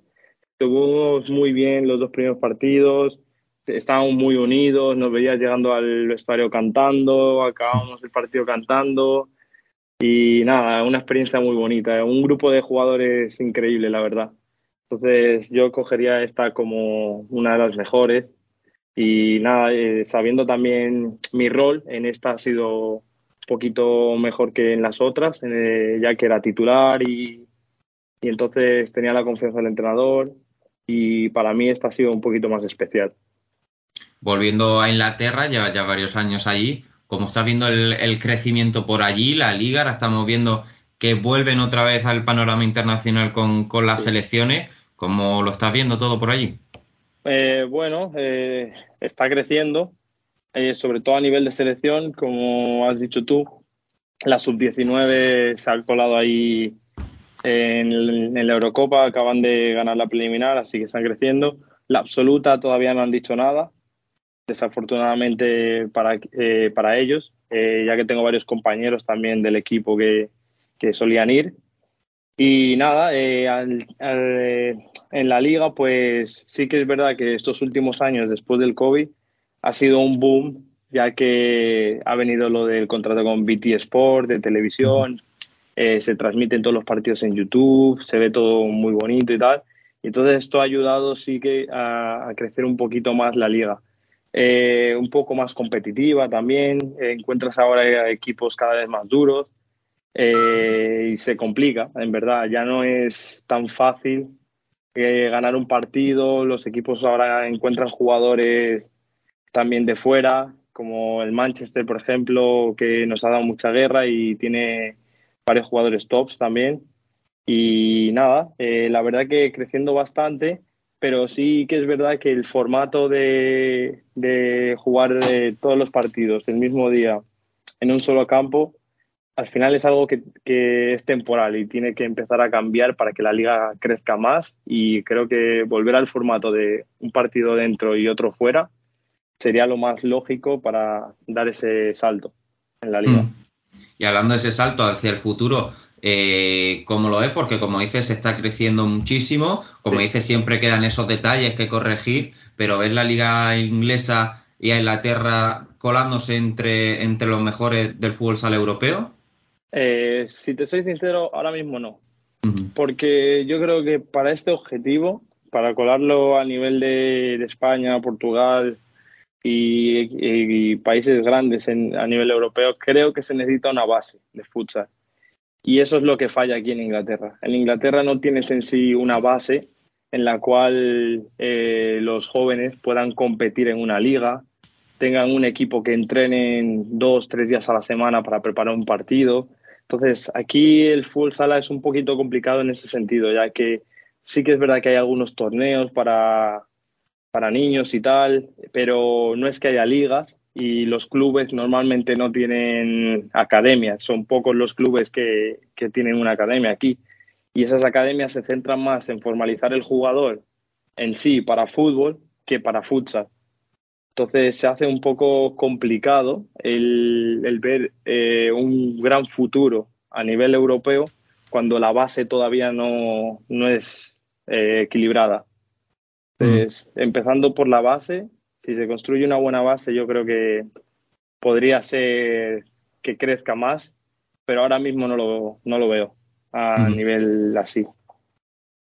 Y un dato que me llamó la atención, hay varios neozelandeses compitiendo ahora mismo en, en la primera división inglesa. No sé si has llegado a competir contra ellos. ¿Cómo estás viendo su nivel? Porque Nue- Nueva Zelanda es otro de los países que parece que está creciendo y ahí está la prueba con, con varios jugadores de, de Nueva Zelanda en, en Inglaterra. Sí, en principio creo que eran tres. eh, estaban Sí. los tres en el Reading Royals. Que Y ahora en Bloomsbury. Y ahora acaban de firmar por Bloomsbury. Eh, a ver, son buenos fichajes, jugadores duros que no lo hacen mal, la verdad, internacionales con su selección también, entonces se entienden el juego y no juegan mal, entonces eso ha- hace que, que crezca un poco más la rivalidad y entonces yo creo que será bonito jugar contra ellos para ver qué tal está el nivel, básicamente. Todavía no me he enfrentado a ellos porque cuando jugamos una, un amistoso antes de la Champions contra ellos, ellos no jugaron con Reading Royals, pero sí que estaban ahí. Entonces me quedo ahí, me quedé con esas ganas de, de jugar contra ellos. Así que ya Seguro que lo partido. Seguro que lo pondrán difícil porque son vigentes campeones de, de Oceanía, así Sí. que, que seguro que lo ponen complicado. Eh, además, eres también internacional con República Dominicana, debutaste el pasado verano, si no me equivoco, en los Juegos Bolivarianos. Eh, ¿Cómo viviste esa experiencia? Eh, increíble, ver, una experiencia increíble. Eh, es lo que siempre se dice, desde pequeño sueñas con grandes objetivos. Uno de ellos era lógicamente intentar llegar a la máxima competición a nivel de clubes, que es la Champions, pero de ahí a imaginarte que vas a jugar con tu selección, más con una selección que no se jugaba ni al fútbol hace pocos años, pues es algo que ni, ni yo me lo esperaba y en cuanto se me dio la oportunidad fue, vamos, se me vino el santo al cielo. fue increíble, una, una sensación inexplicable. Y ya el hecho de conocer a todos, ver el, el staff, cómo trabajan y tal, eh, una alegría tremenda, porque se está poniendo mucho esfuerzo, hay muchos jugadores de calidad y la mayoría eh, se, han, se han formado aquí en Europa lo que hace que nuestra selección sea tal vez un poquito más fuerte que otras de Centroamérica, porque muchos jugadores de otras selecciones de Centroamérica no han tenido esta oportunidad de tener jugadores eh, formados en Europa. Entonces, en ese sentido lo veo, veo un gran futuro en la selección siempre y cuando se mantenga el trabajo duro, que creo que no va a faltar. ¿Y con qué momento te quedas? ¿Con este debut con la selección o con la participación en, en la Champions? Eh, la verdad que es duro, es dura pregunta, pero yo sinceramente me quedo con la sensación que tuve con la selección. Porque, como te digo, es algo más especial, ya que toda mi familia es de allí, yo nací allí igualmente y, claro, es algo que, nunca me esperaba. Y el hecho de ver a, a tus padres, a tu familia y todo el mundo apoyándote y, viendo lo orgulloso que están de, ti, pues es algo indescriptible, la verdad. Entonces mm. me quedo con ese momento. Eh, has hablado un poquito de que ves buen futuro a la selección, al país en general, en cuanto a nivel de clubes, competiciones nacionales. ¿Cómo está el futsal allí y cómo, cómo lo ves en el futuro? Bueno, eso ya es más un poco complicado. El futsal en República Dominicana es algo que, está muy poco visto, eh, ya que los deportes rey allí son béisbol, baloncesto y atletismo. Entonces, eh, por lo que yo sé, allí el futsal eh, muchas veces lo consideran fútbol 5 y lo que hacen es coger jugadores de, de fútbol e intentar formarles en futsal. A nivel de competiciones, eh, no hay competiciones eh, de parte de la federación, así que digas, wow, esto es una liga, un algo. Hay torneos, sí que es verdad, y el torneo más competitivo que, he visto y que me, que me han comentado es el, universitario. Entonces, a nivel de universidades sí que se compite bastante en futsal y ellos lo que hacen es, eh, de los torneos pequeños que se organizan, ven a los jugadores más competitivos y se los llevan para sus universidades, así luego pueden competir en una buena, un buen torneo, una buena liga o ya sea como ellos quieran. Eh, aparte de eso, sí que es verdad que hay varios entrenadores que han ayudado a, formar jugadores en base en los últimos cinco años. Entre ellos destaca eh, que era el antiguo seleccionador, y Botana también. Entonces, ellos sí que me han dicho que están ayudando mucho a crecer un poco eh, ese concepto de base a nivel de fútbol sala. Pero por lo demás, la mayoría de entrenadores son entrenadores que se han formado en fútbol, que ahora han hecho formaciones de fútbol sala y están intentando que, se forme una buena base para un futuro. Entonces, eh, hay varios jugadores de la sub-17 que he oído que sí que los seleccionan de estos torneos y luego de, la absoluta sí que tenemos de todos los jugadores que hay en el primer torneo habían varios de, allí de la de República Dominicana en sí de las ligas que jugaban allí y torneos ahora está uno de ellos que es Ricky Ricky Álvarez uno de los capitanes también y la verdad que no lo hace nada mal pero claro no tiene la misma formación que hemos tenido muchos jugadores de Europa entonces ha crecido más con fútbol que con el futsal. Y eso es donde se nota la diferencia. Y a nivel de Centroamérica, también la zona del Caribe, ¿cómo está el fútbol sala por allí? Porque no llega tampoco demasiada información, por lo menos como a mí me gustaría. Ya lo decimos siempre con mi compañero M, somos unos frikis y la verdad es que hay, sobre todo esa zona, es especialmente complicado conocer un poquito de fútbol sala por allí pues es más de lo mismo. Eh, es muy difícil ver ligas en Centroamérica a día de hoy, ligas bien formadas eh, de fútbol sala. Por lo que yo he visto, eh, varios países, varios jugadores de selecciones ni siquiera tienen equipos de, para jugar de fútbol sala. Entonces son elegidos por su talento a nivel futbolístico, pero no por jugar en un equipo de fútbol sala. Entonces esto es algo que no solo afecta a uno, dos, tres países, yo creo que es algo más general a nivel de toda Centroamérica. Entonces es complicado, la verdad es complicado, porque en este en Centroamérica los deportes que se siguen suelen ser otros más que el fútbol y luego ya el futsal pues se minoriza más, en mi Mm. opinión.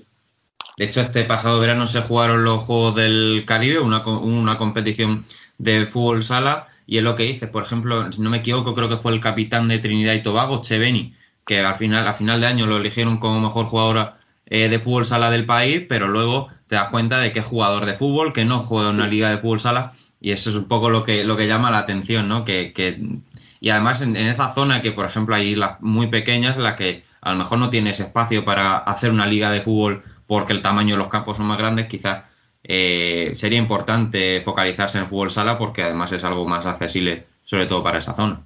Sí, es algo interesante, la verdad, porque también eso que acabas de decir suele pasar en República Dominicana, por lo que tengo entendido.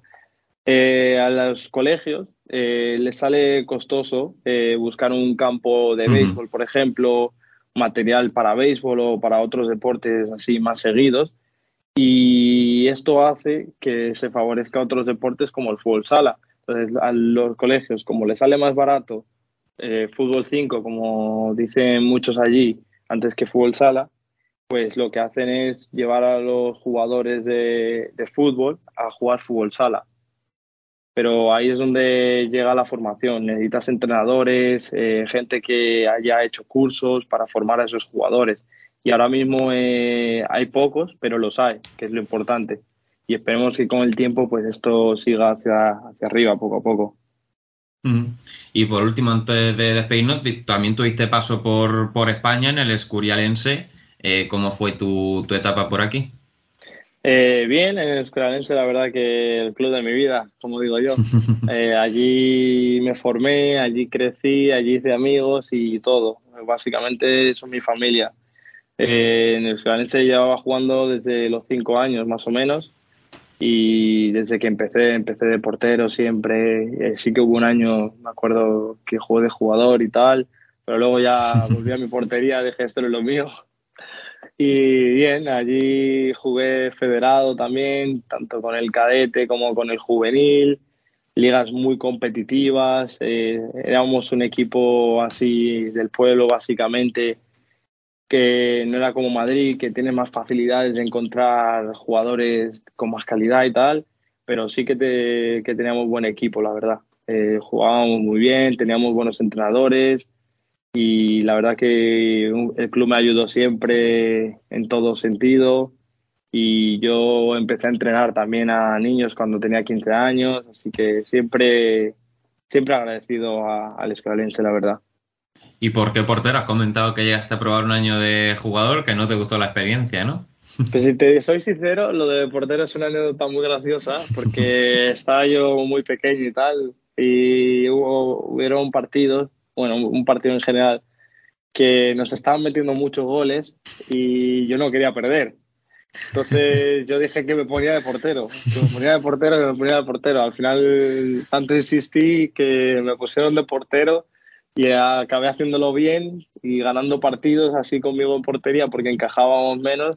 Y mira, pues al final era lo mío. Un ganador nato, ya, se- ya te tienes que poner de portero que, que tienes Ya. que ganar, ¿eh? Si algo funciona, mejor no cambiarlo. Pues con esto nos vamos a despedir por hoy, Dimar. Muchísimas gracias por, por este ratito, ha sido un auténtico placer. A ti también, muchas gracias por la invitación. ¿eh? Solo quería hacer una mención también, que se me había olvidado, que no te lo comenté, pero hay varios jugadores ya que han salido de República Dominicana, por lo que me han dicho, que están jugando en otros clubes y han salido hace poquito, entre ellos Emanuel Beliar, que está en Colombia, Axel Gozal, que está en Alemania, eh, Marsella Castero, que está en Italia, y en el ámbito femenino, eh, María Di Tren, que juega en el Al- Alboraya de, de España, en el, en el equipo de Valencia creo que es. Así que la verdad que se está haciendo bien las cosas y si están escuchando quería mandarles un saludo y darle la enhorabuena y mucho, mucho ánimo y muchos éxitos para ellos. Pues nos apuntamos sus nombres y a partir de ahora los seguiremos más de cerca. La verdad es que gracias por, por el apunte, es curioso siempre conocer a todos esos jugadores que, son los pioneros en el fútbol sala de, su país. Dimar, muchísimas gracias por todo y un a ti por la invitación. Un abrazo, chao. Y a todos los que nos escucháis, como siempre, os emplazamos a la próxima semana para hablar de más futsal internacional. Esto es todo por hoy, así que chao, chao. Ponemos fin a nuestro episodio 138, el de la depresión post-copa, pero la alegría porque vuelve la competición en el fútbol sala masculino, porque el femenino nos trae entre semana dos amistosos muy interesantes ante Argentina y porque al final el futsal es de todos y para todos, y esto va con un poquito de sano rencor, no solo para aquellos privilegiados que pudisteis estar en Granada el pasado fin de semana. Recordad que podéis seguirnos en nuestras redes sociales para estar al tanto de cuanto sucede en el mundo del fútbol sala, visitar nuestro canal de YouTube y nuestra página web, y conversar en el chat de Telegram donde os aseguramos que no os aburriréis. Volveremos, como siempre, el martes que viene. Hasta entonces, sed felices.